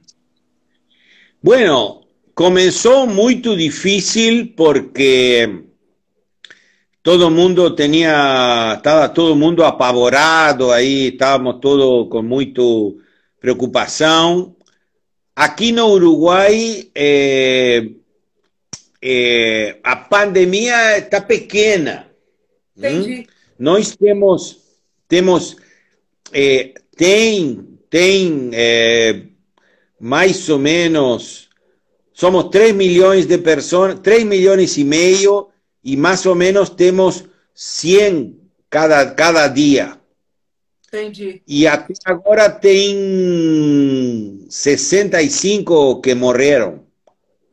Y entonces, comparado con otros países, como vocês, o Argentina, u otros países, aquí está muy pequeño. Sí. Estamos, todo el mundo tem muito, muito cuidado, está manejando bem o governo a situação, ela está controlando muito bem. E é, o que mudou foi que os restaurantes se perdeu muito a gastronomia, pero eh, o público está comprando mais vinho na loja e bebendo na casa. Entendi. De alguma forma, como não tem que dirigir, eh, bebe un poco más libre. Sí. Entonces comenzó a eh, normalizar el consumo, ¿no? Y en otros países también está, está como que eh, la gente está más en la casa y dice, bueno, no tengo que salir, no tengo que dirigir, puedo beber un golinho más, un golinho más. Entonces ahí é, essa é a situação. Não é Sim. normal, normal, é, é, não é melhor que antes, é pior que antes, pero está melhor que ao princípio. Isso é o que aconteceu. Entendi, entendi. Poderia haver É. sido pior. É, acaba que né, to- uns mais, outros menos, todo mundo foi afetado. O turismo foi muito afetado, né, Daniel? O turista parou Terrible. né? turismo es muy importante acá en Uruguay, un ingreso muy importante. Acá eh, viene mucho, estaba, eh, os brasileiros estaban viniendo mucho, cada vez más, cada vez más, cada vez más a Uruguay. Y ahora eso se cortó. Pois é. Ahora no verão de Argentina también va a estar muy difícil, ¿no? Porque Argentina está muy complicado. Entonces tiene que hacer mucho test, muita...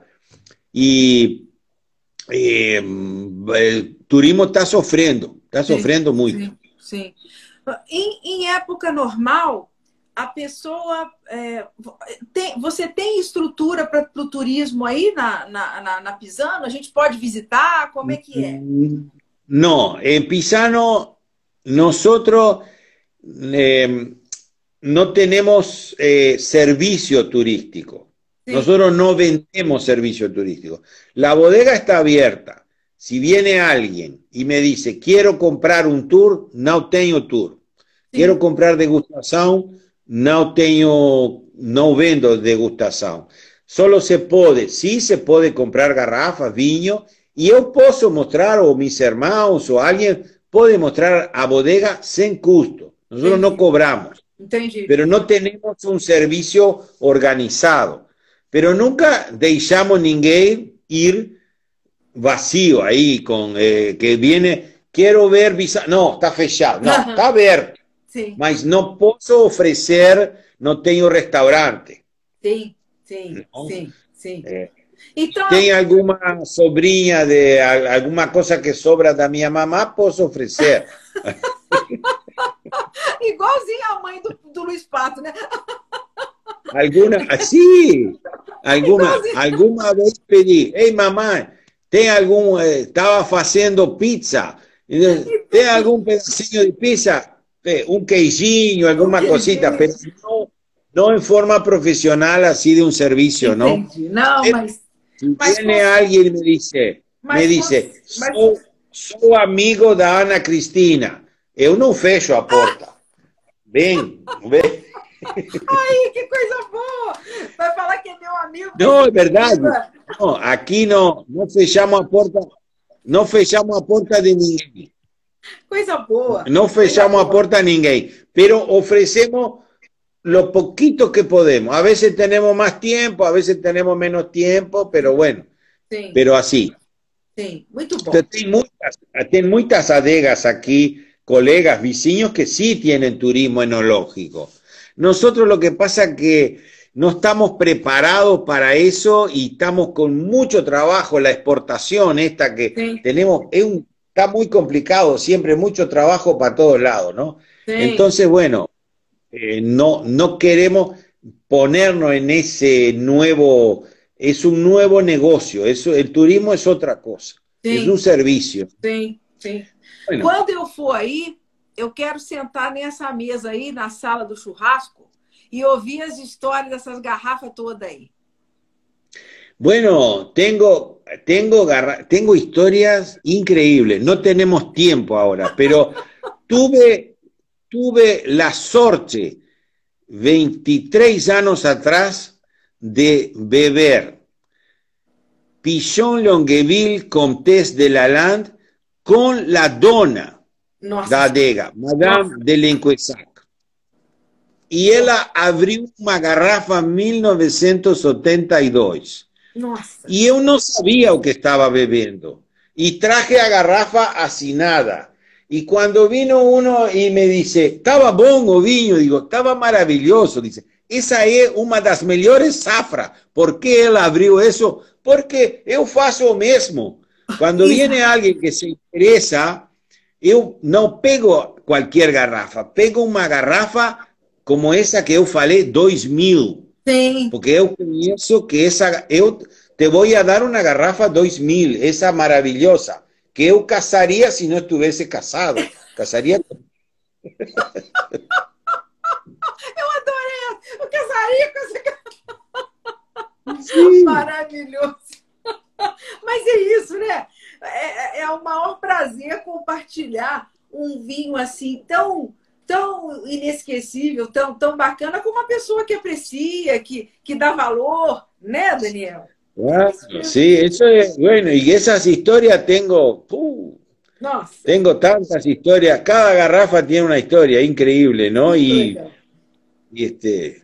Muito legal. El vino hace essas maravilhas. Muito legal, muito legal. Ó, então vamos lá. Agora eu vou fazer as minhas perguntas de final de papo para você, para saber um pouco mais do, do Daniel, tá bom? Bora Vamos. lá. Daniel, qual é a tua palavra favorita? Eh, a minha palavra favorita é vino. Por que será, né? ¿Quién vino? ¿Cuándo vino? ¿Cuál vino? ¿Cuánto vino? ¿Por qué vino? Por que não vino?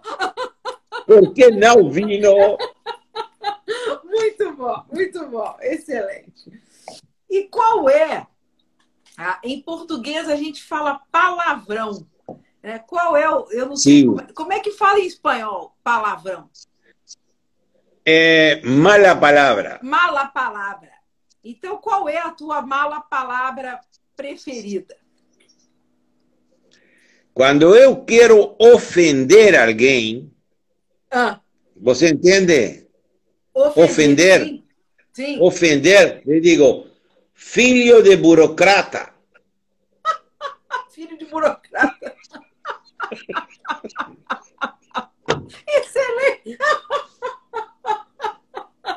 Muito bom! Não tem mala palavra maior que essa, né? né? Terrible. É se a mim me dizem isso me pego um tiro. ¡Pum! ¡Pum! Bom demais! Faz a vida, a vida das pessoas difícil.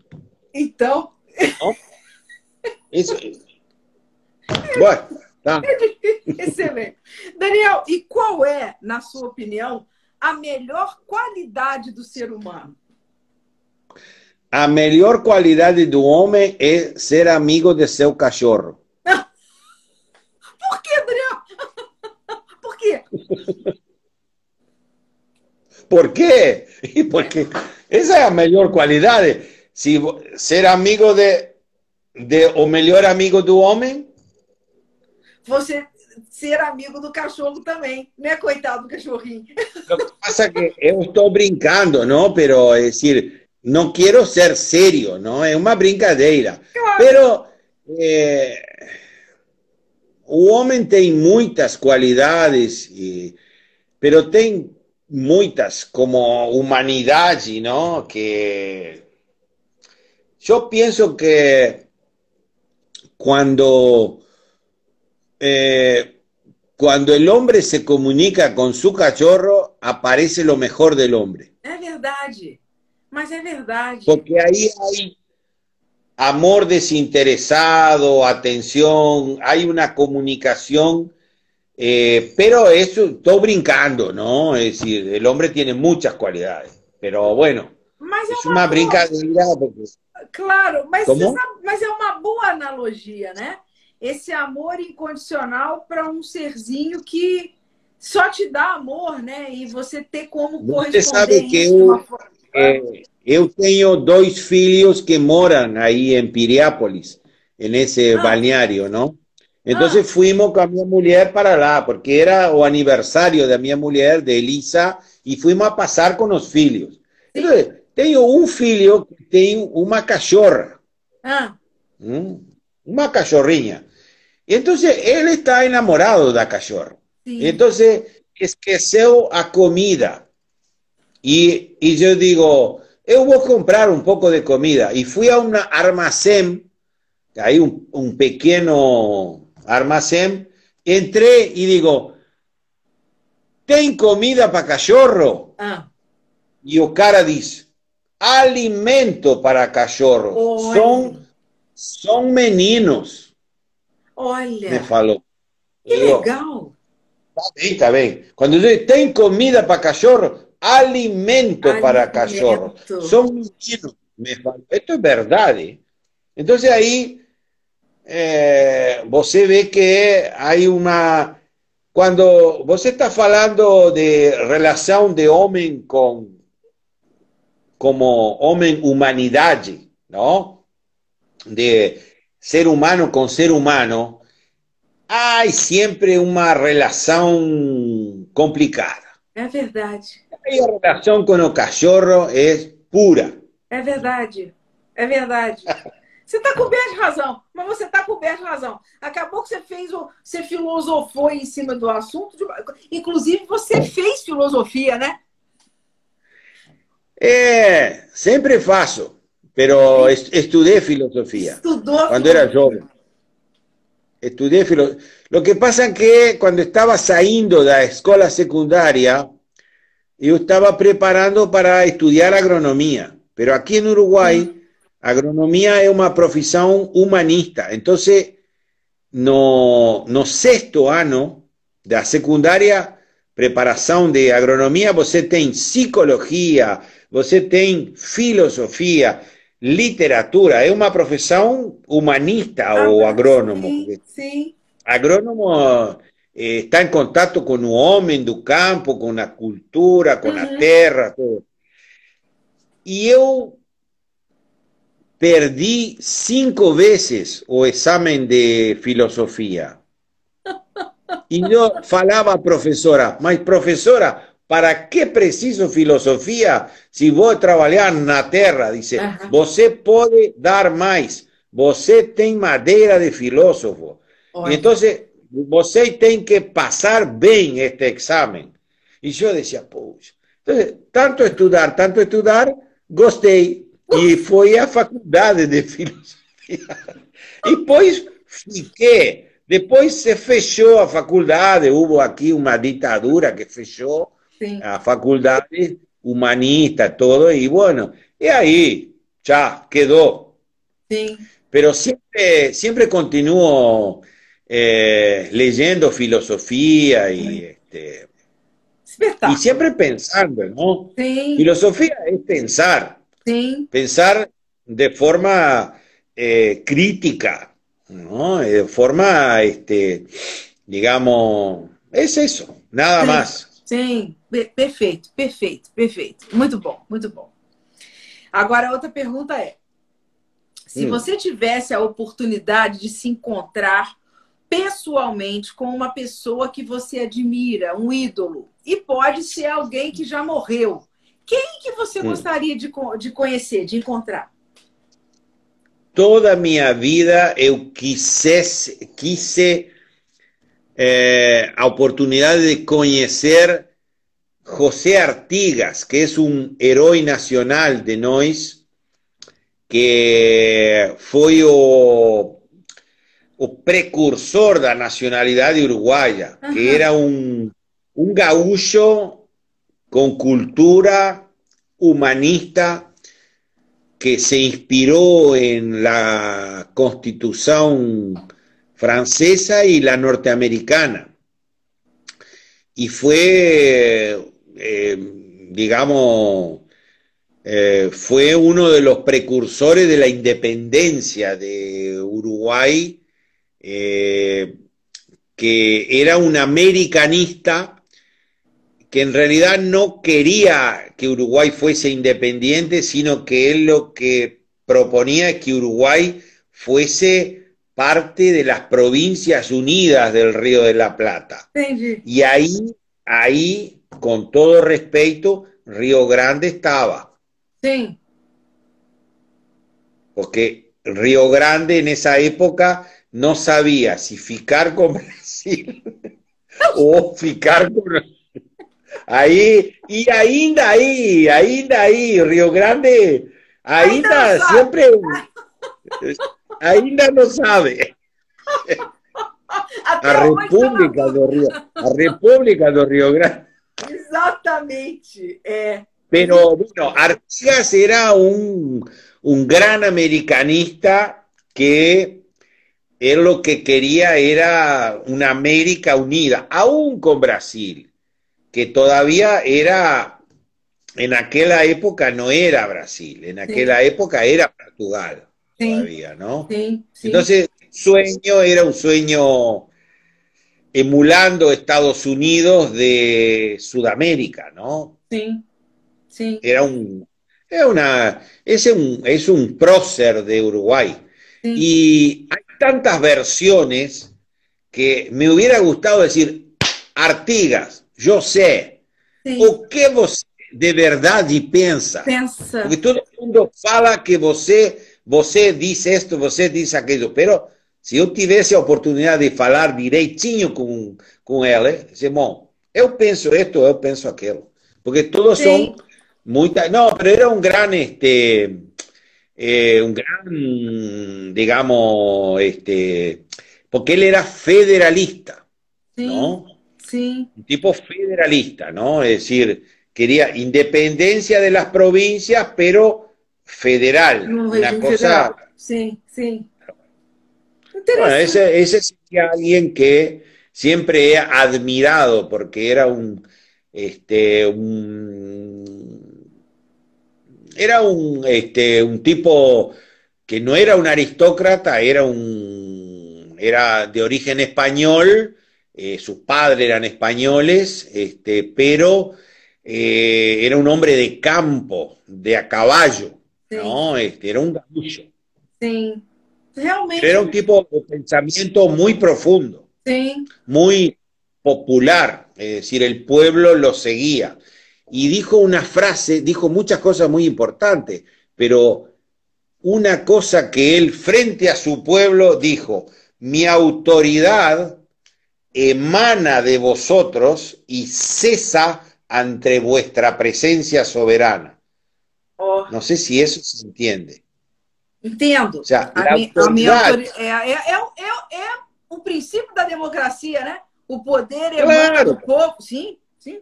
Sí, él falou para o povo: minha autoridade emana de vocês e cessa, se termina na frente de tua presença soberana. O soberano é o povo. Sim. É um tipo.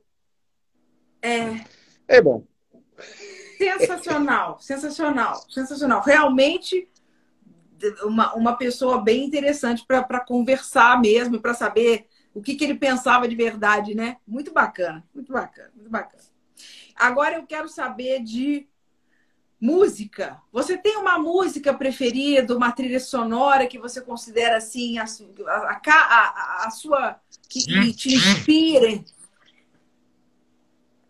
Mira, eu gosto de todo tipo de música. Por minha idade, eu sou do rock and roll.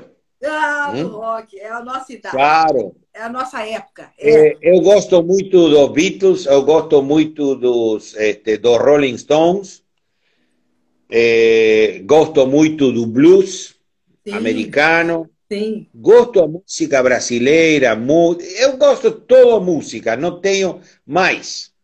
Há uma coisa que me marcou sempre, que uma, um tango Ah, que se llama La Comparsita.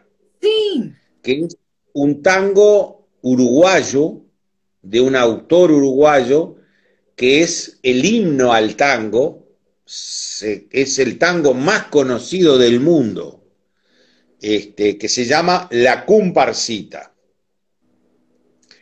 Y bueno, eh, es un tango, digamos que si bien eh, me gusta mucho el tango, es un poco anterior a mi generación, es la música de mis padres, el tango Sí. antiguo, ¿no? Digamos, el tango clásico. Este, pero a mí me marcó en la juventud ese, ese tango. eh, y bueno, es, eh, te diría que es, este, porque te podría nombrar músicas, este, yo qué sé, a mí me gusta mucho Vinicius de Moraes. Ah, Me gusta mucho Tuquiño, ¿no? Toquinho é maravilhoso. Este, É. Construção, Chico Buarque. ¿no? Chico Buarque, que Toquinho, sí, no, Chico Buarque. Chico ¿no? Buarque. Ahí me, me, me esqueci. Eh, y esa canción, Construção, es fantástica, ¿no? Fantástica. Esa, toda esa, ¿no? Esa, esa, esa mudanza, ¿no? De, de cómo la va mudando. Me gusta mucho el blues norteamericano, antiguo. Me gusta el rock and roll. Me gusta todo, ¿no? Todo. Pero hay una cosa que cuando escucho la comparsita, que es un tango clásico de 1940, lloro. Ah, que legal. Que bacana. É, então é esse, esse te toca choro. mesmo. É. Que bacana. que bacana. Sensacional, sensacional. E com relação a fio, película. Uma película que te marcou ah, no passado, ou na tua infância ou na tua adolescência. Tem algum? Sí, sin dúvida, El Padrino, El Padrinho? The Godfather. The Godfather, O- El o- Padrino. o- a gente chama aqui o poderoso chefão.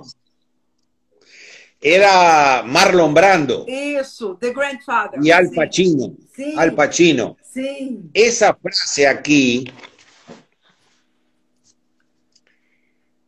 que está en inglés porque nosotros la, esto lo usamos para el exterior, aquí dice, Keep your keep your friends close, but your enemies.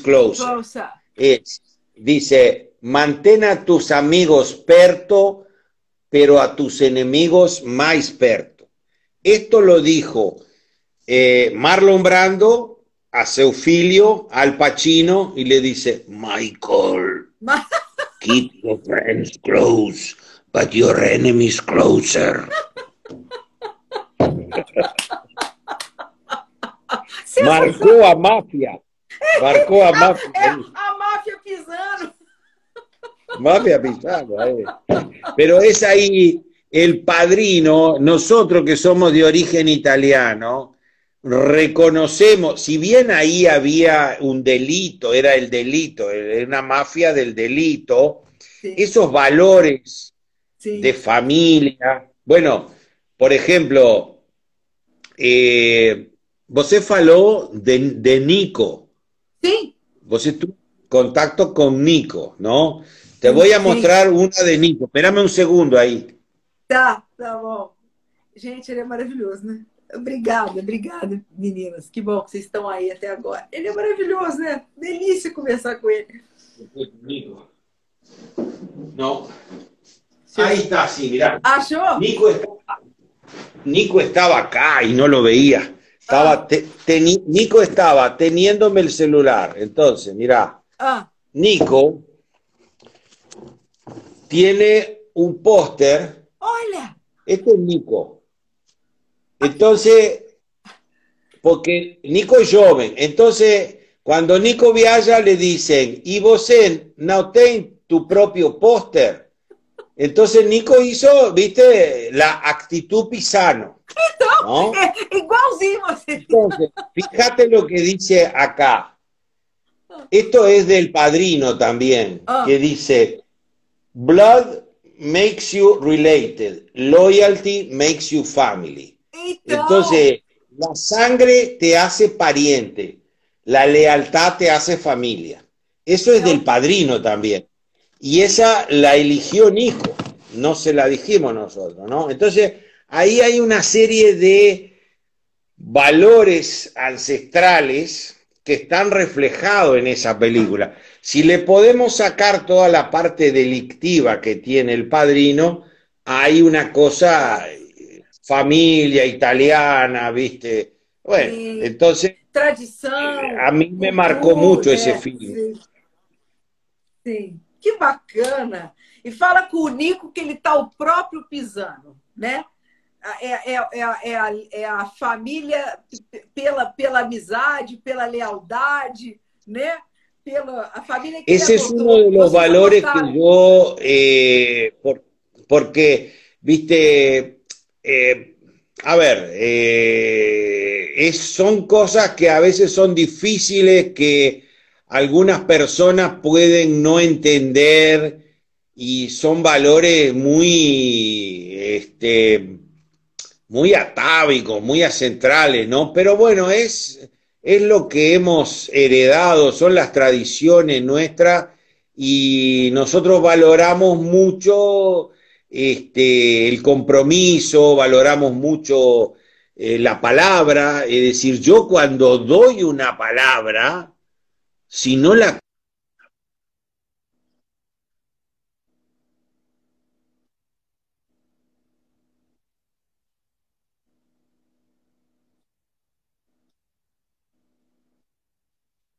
Sim.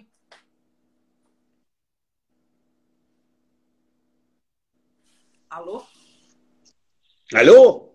Estoy acá. Alô? Alô? Ta- ta- Ah, sim. Alô? Agora. ¿Todo bien? Alô? Ok. ¿Me escuchás? Sim, voltei. Voltou, voltou. Sí. Yo estoy aquí, con Viño. Aqui. Mm, Muito bem. Bueno. Agora eu quero saber, Daniel, de livro. Você tem um livro predileto? Tengo. Tengo un libro que me marcó y es mi libro de cabecera, a mi Biblia. Ah, Es un libro antiguo que se llama 1984. Ah, é do George Or- Orwell. Ah, você conhece. Tem. Es un libro que está hoy presente. Hoy está muy vigente ese libro. Fue escrito en 1944, un visionario. Sim. Que Aprendi espetáculo. muito, Espetáculo. aprendi muito con ese libro. Me preparé para o, o presente. Tem. Espetáculo. Sensacional, sensacional. Agora eu quero saber qual é o ruído que te irrita, que te deixa nervoso. Sim, a bucinha do carro de atrás. É irritante, né? Quando o cara, viste, bip, bip, bip, bip, isso me mata. Tinha uma vez, uma vez eu cheguei numa esquina, não? Ah. Um cruce de calle, cruzamento de, de rua, e o carro se apagou e não arrancava. Ah. Nha, nha, nha, nha. E o cara atrás, bip, bip, bip, bip, bip. Entonces ahí pegué a llave, fui a Teo Carro de atrás y le digo, ¿quiere hacerlo arrancar você? Y yo toco bucinha você. vamos trocar, vamos cambiar, né? Vamos trocar. É por esses e outros que você prefere a moto, né, Daniel? A moto, no tempo do Covid, a moto é o lugar mais seguro do mundo, ventilado. É verdade. É verdade. Sozinho. Sozinho. Distância regulamentar. Distanciamento social. Aí estou sozinho, né? Olha a moto. Bom demais. Eu vou sair amanhã, acho que vou comprar um, então. Eu não tinha pensado nisso. É o lugar mais seguro do mundo. Muito bom, muito bom. Daniel, qual outra profissão você de repente teria seguido se não fosse essa sua vida voltada, dedicada ao vinho? Quando eu tinha 15 anos, ah. ou menos, eu falei para meu pai. Me, meu pai me disse: que vai fazer da vida você? Ah. Eu quero ser astronauta. Porque aí o homem estava viajando, lá, indo para a Luna. Espetáculo! Eu quero ser astronauta. Seu pai Sim. falou: Meu Deus do céu, onde É verdade. Muito bom, muito bom. A, a outra pergunta é: se você pudesse dar. É, não, se você tivesse que ir para uma ilha deserta, qual vinho Sim. você levaria com você? Eu levaria muito vinho branco seco para peixe e marisco grelhado. Não é? É?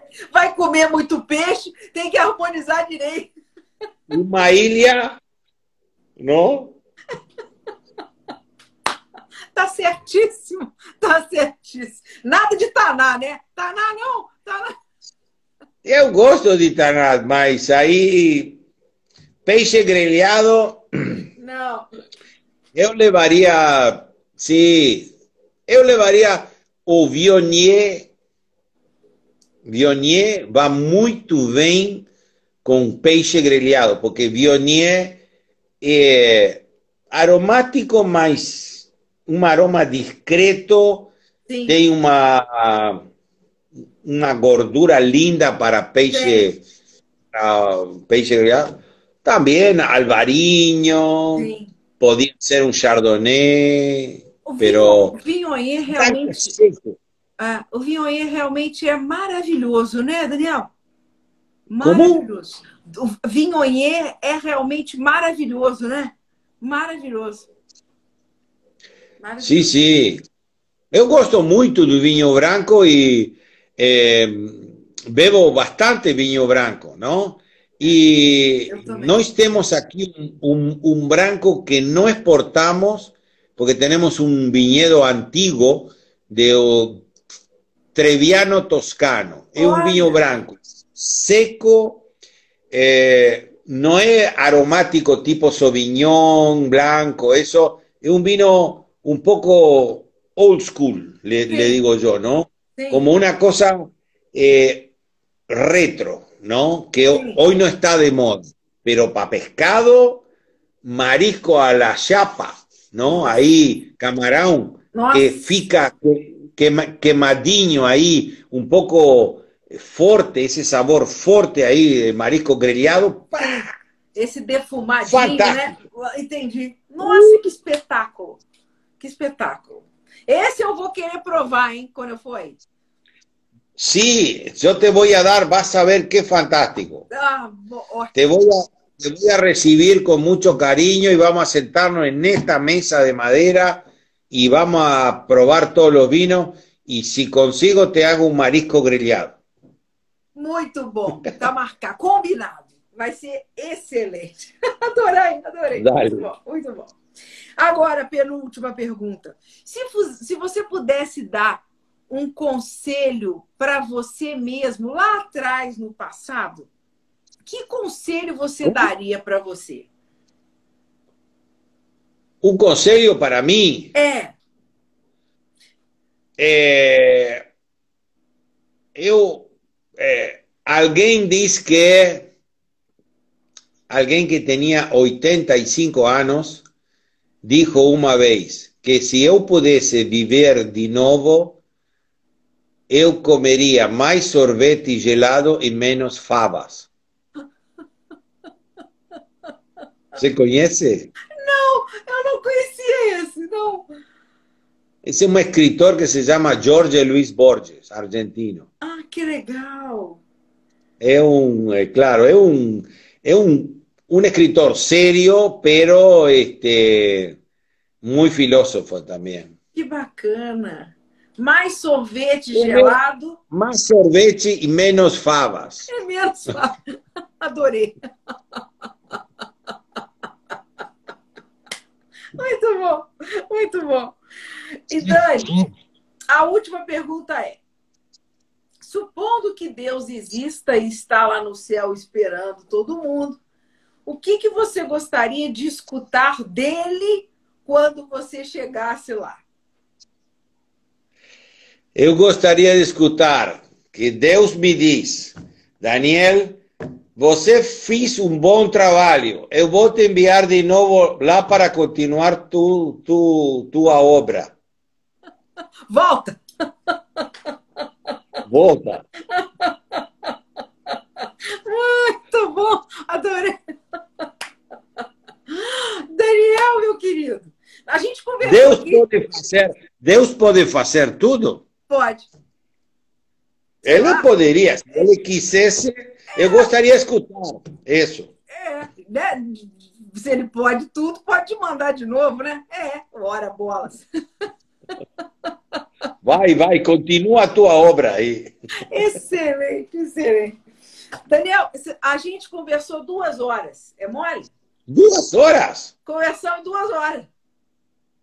Que incrível! Cê, cê Eu pensei que era que era menos. Não, a gente está conversando. São 10 horas da noite, a gente começou às 8.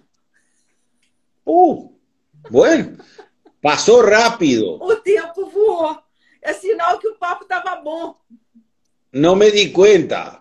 Que coisa boa. Bueno, Qué cosa boa. Yo disfruté mucho, disfruté mucho, la verdad que te agradezco, agradezco de corazón por tu interés en Uruguay y en Pisano y disfruté este momento porque eh, nosotros eh, el trabajo que hacemos, la, nuestra recompensa, yo te lo dije al principio, es cuando la gente se interesa en lo que hacemos. El dinero se necesita para continuar, para vivir, pero lo más importante es irse cada día a dormir feliz y orgulloso de lo que uno ha hecho. Y nosotros poder comunicar eso a través tuyo es un gran honor y un gran placer. Así que muchas gracias por darnos esta oportunidad. Muito obrigada. A honra é minha, o prazer foi meu. um prazer assim marav maravilhoso ter você aqui. O, os seus vinhos são é, incríveis, né? Como eu disse no início, é, o, o, vinho, o trabalho que vocês fazem no Uruguai, eu acredito que aqui no Brasil ele é, é ele é, pelo menos pelas pessoas que conhecem e entendem um pouquinho mais de vinho, é o reconhecimento do trabalho incrível que vocês fazem. E é um prazer, é uma honra ter, ter você ter aceitado, ter participado desse, desse momento aqui comigo. Não, Fico muito não, feliz. Al contrário, al contrário, mira, eh, nosotros tenemos algún segundo o un minuto más. Temos, eh, sí. Sí, te voy a contar una pequeña historia. Eh, cuando yo tenía 15 años, 14, 15,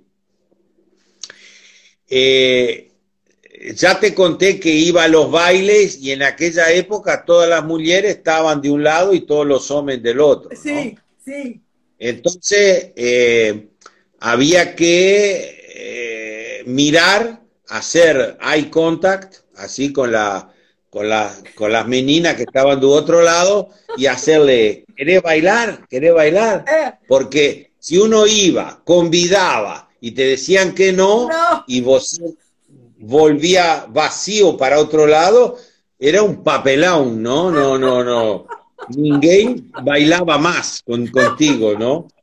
Entonces, entonces eh, eh, iba al baile y bueno, y volví en los primeros bailes que iba ahí mi abuelo, eh, segundo, me dice, ¡y Daniel! Ah. Bailó, bailaste mucho. Y le digo, no, abuelo, no bailé nada. Y vi cómo.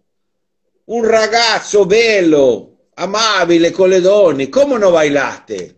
Y no, digo, yo la miraba, miraba y miraba para otro lado, no me, no me, no, no podía, viste Dice, pero ¿con quién querías bailar?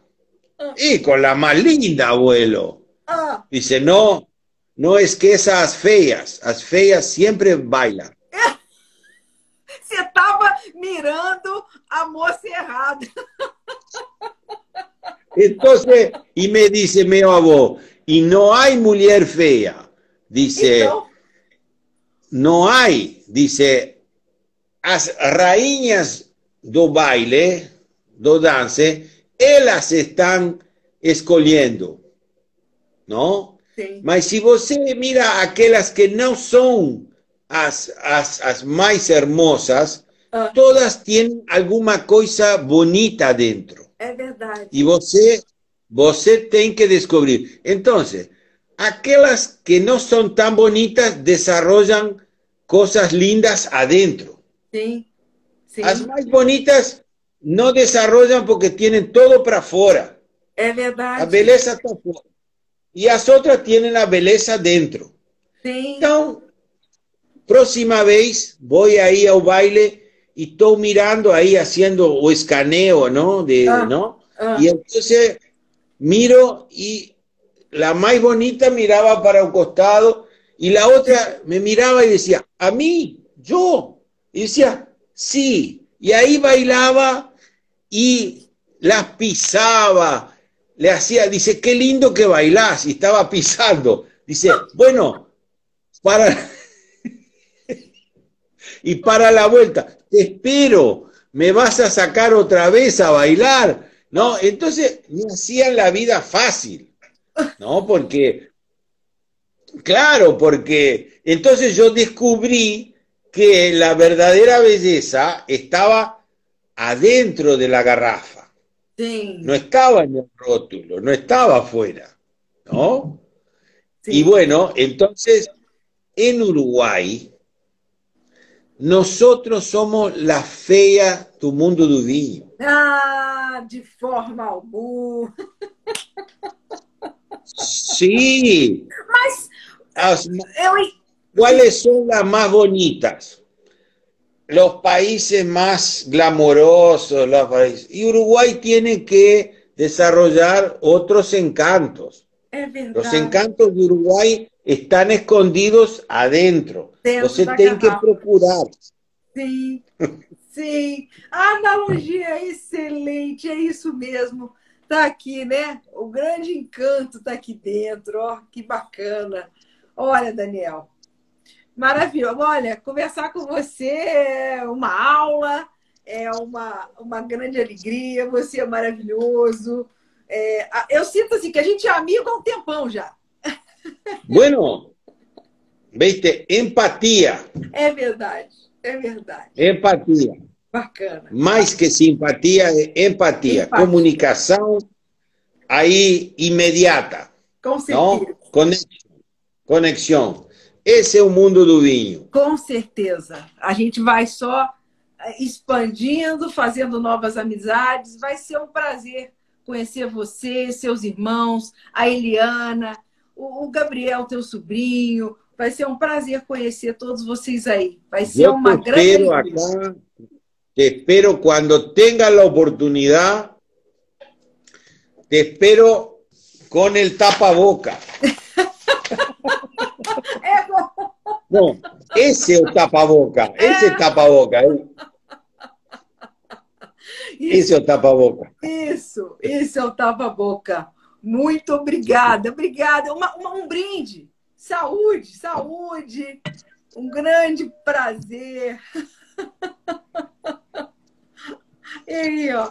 Obrigada, obrigada. Ahora sí. Bueno. Obrigada, saúde. Muchas gracias, muchas gracias por esta oportunidad y disfruté mucho tu compañía obrigada. y este y te espero con mucho cariño acá en Uruguay cuando tengas oportunidad. Sim, Vamos a vamos a charlar mucho y vamos a probar muchos vinos. Y muchas gracias por, por habernos invitado. Não, não há o que agradecer. Eu que agradeço. Muito obrigada. Uma boa noite, bom descanso e até breve.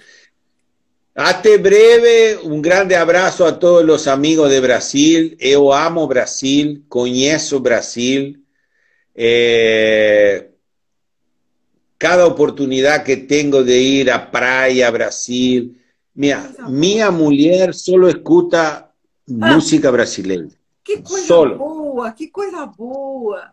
Ah, então, Ahí, Brasil, Brasil, nosotros somos hermanos. eh, a ver, toda América somos hermanos, pero en Brasil yo estoy en casa. quando vocês vierem ao Brasil também, não me avise, me avise que eu faço questão de ir uh, encontrar vocês, tá? Claro, ahora eh, la oportunidad que nosotros vamos generalmente es Encontro Mistral, Sim. eh, y íbamos mucho a la playa, este, a Usul, Florianópolis, cuando los, Sí. cuando los meninos eran pequeños, muy tusanos, a, a Floripa, ahí este, pasamos muy lindo, siempre, digo, Brasil es así, digo, para nosotros es este, nuestra casa. Entonces, cuando vienen los hermanos brasileros acá, los estamos felices. Así que bueno, esto ha sido un placer, un disfrute. Eh, no estoy muy práctico de este tipo de comunicación live, viste, pero me ayudó Nico a conectar y después se fue. Foi Muito bom. E mande um grande abraço para o Nico, agradeça, mande um beijo para ele, fale que eu, que eu agradeci por toda a gentileza dele. Muito obrigada. Bueno, chao. Obrigada. Beijo. Boa noite, boa noite. Obrigada. Tchau, um tchau. beijo. Tchau, gente. Tchau. Obrigada. Chao.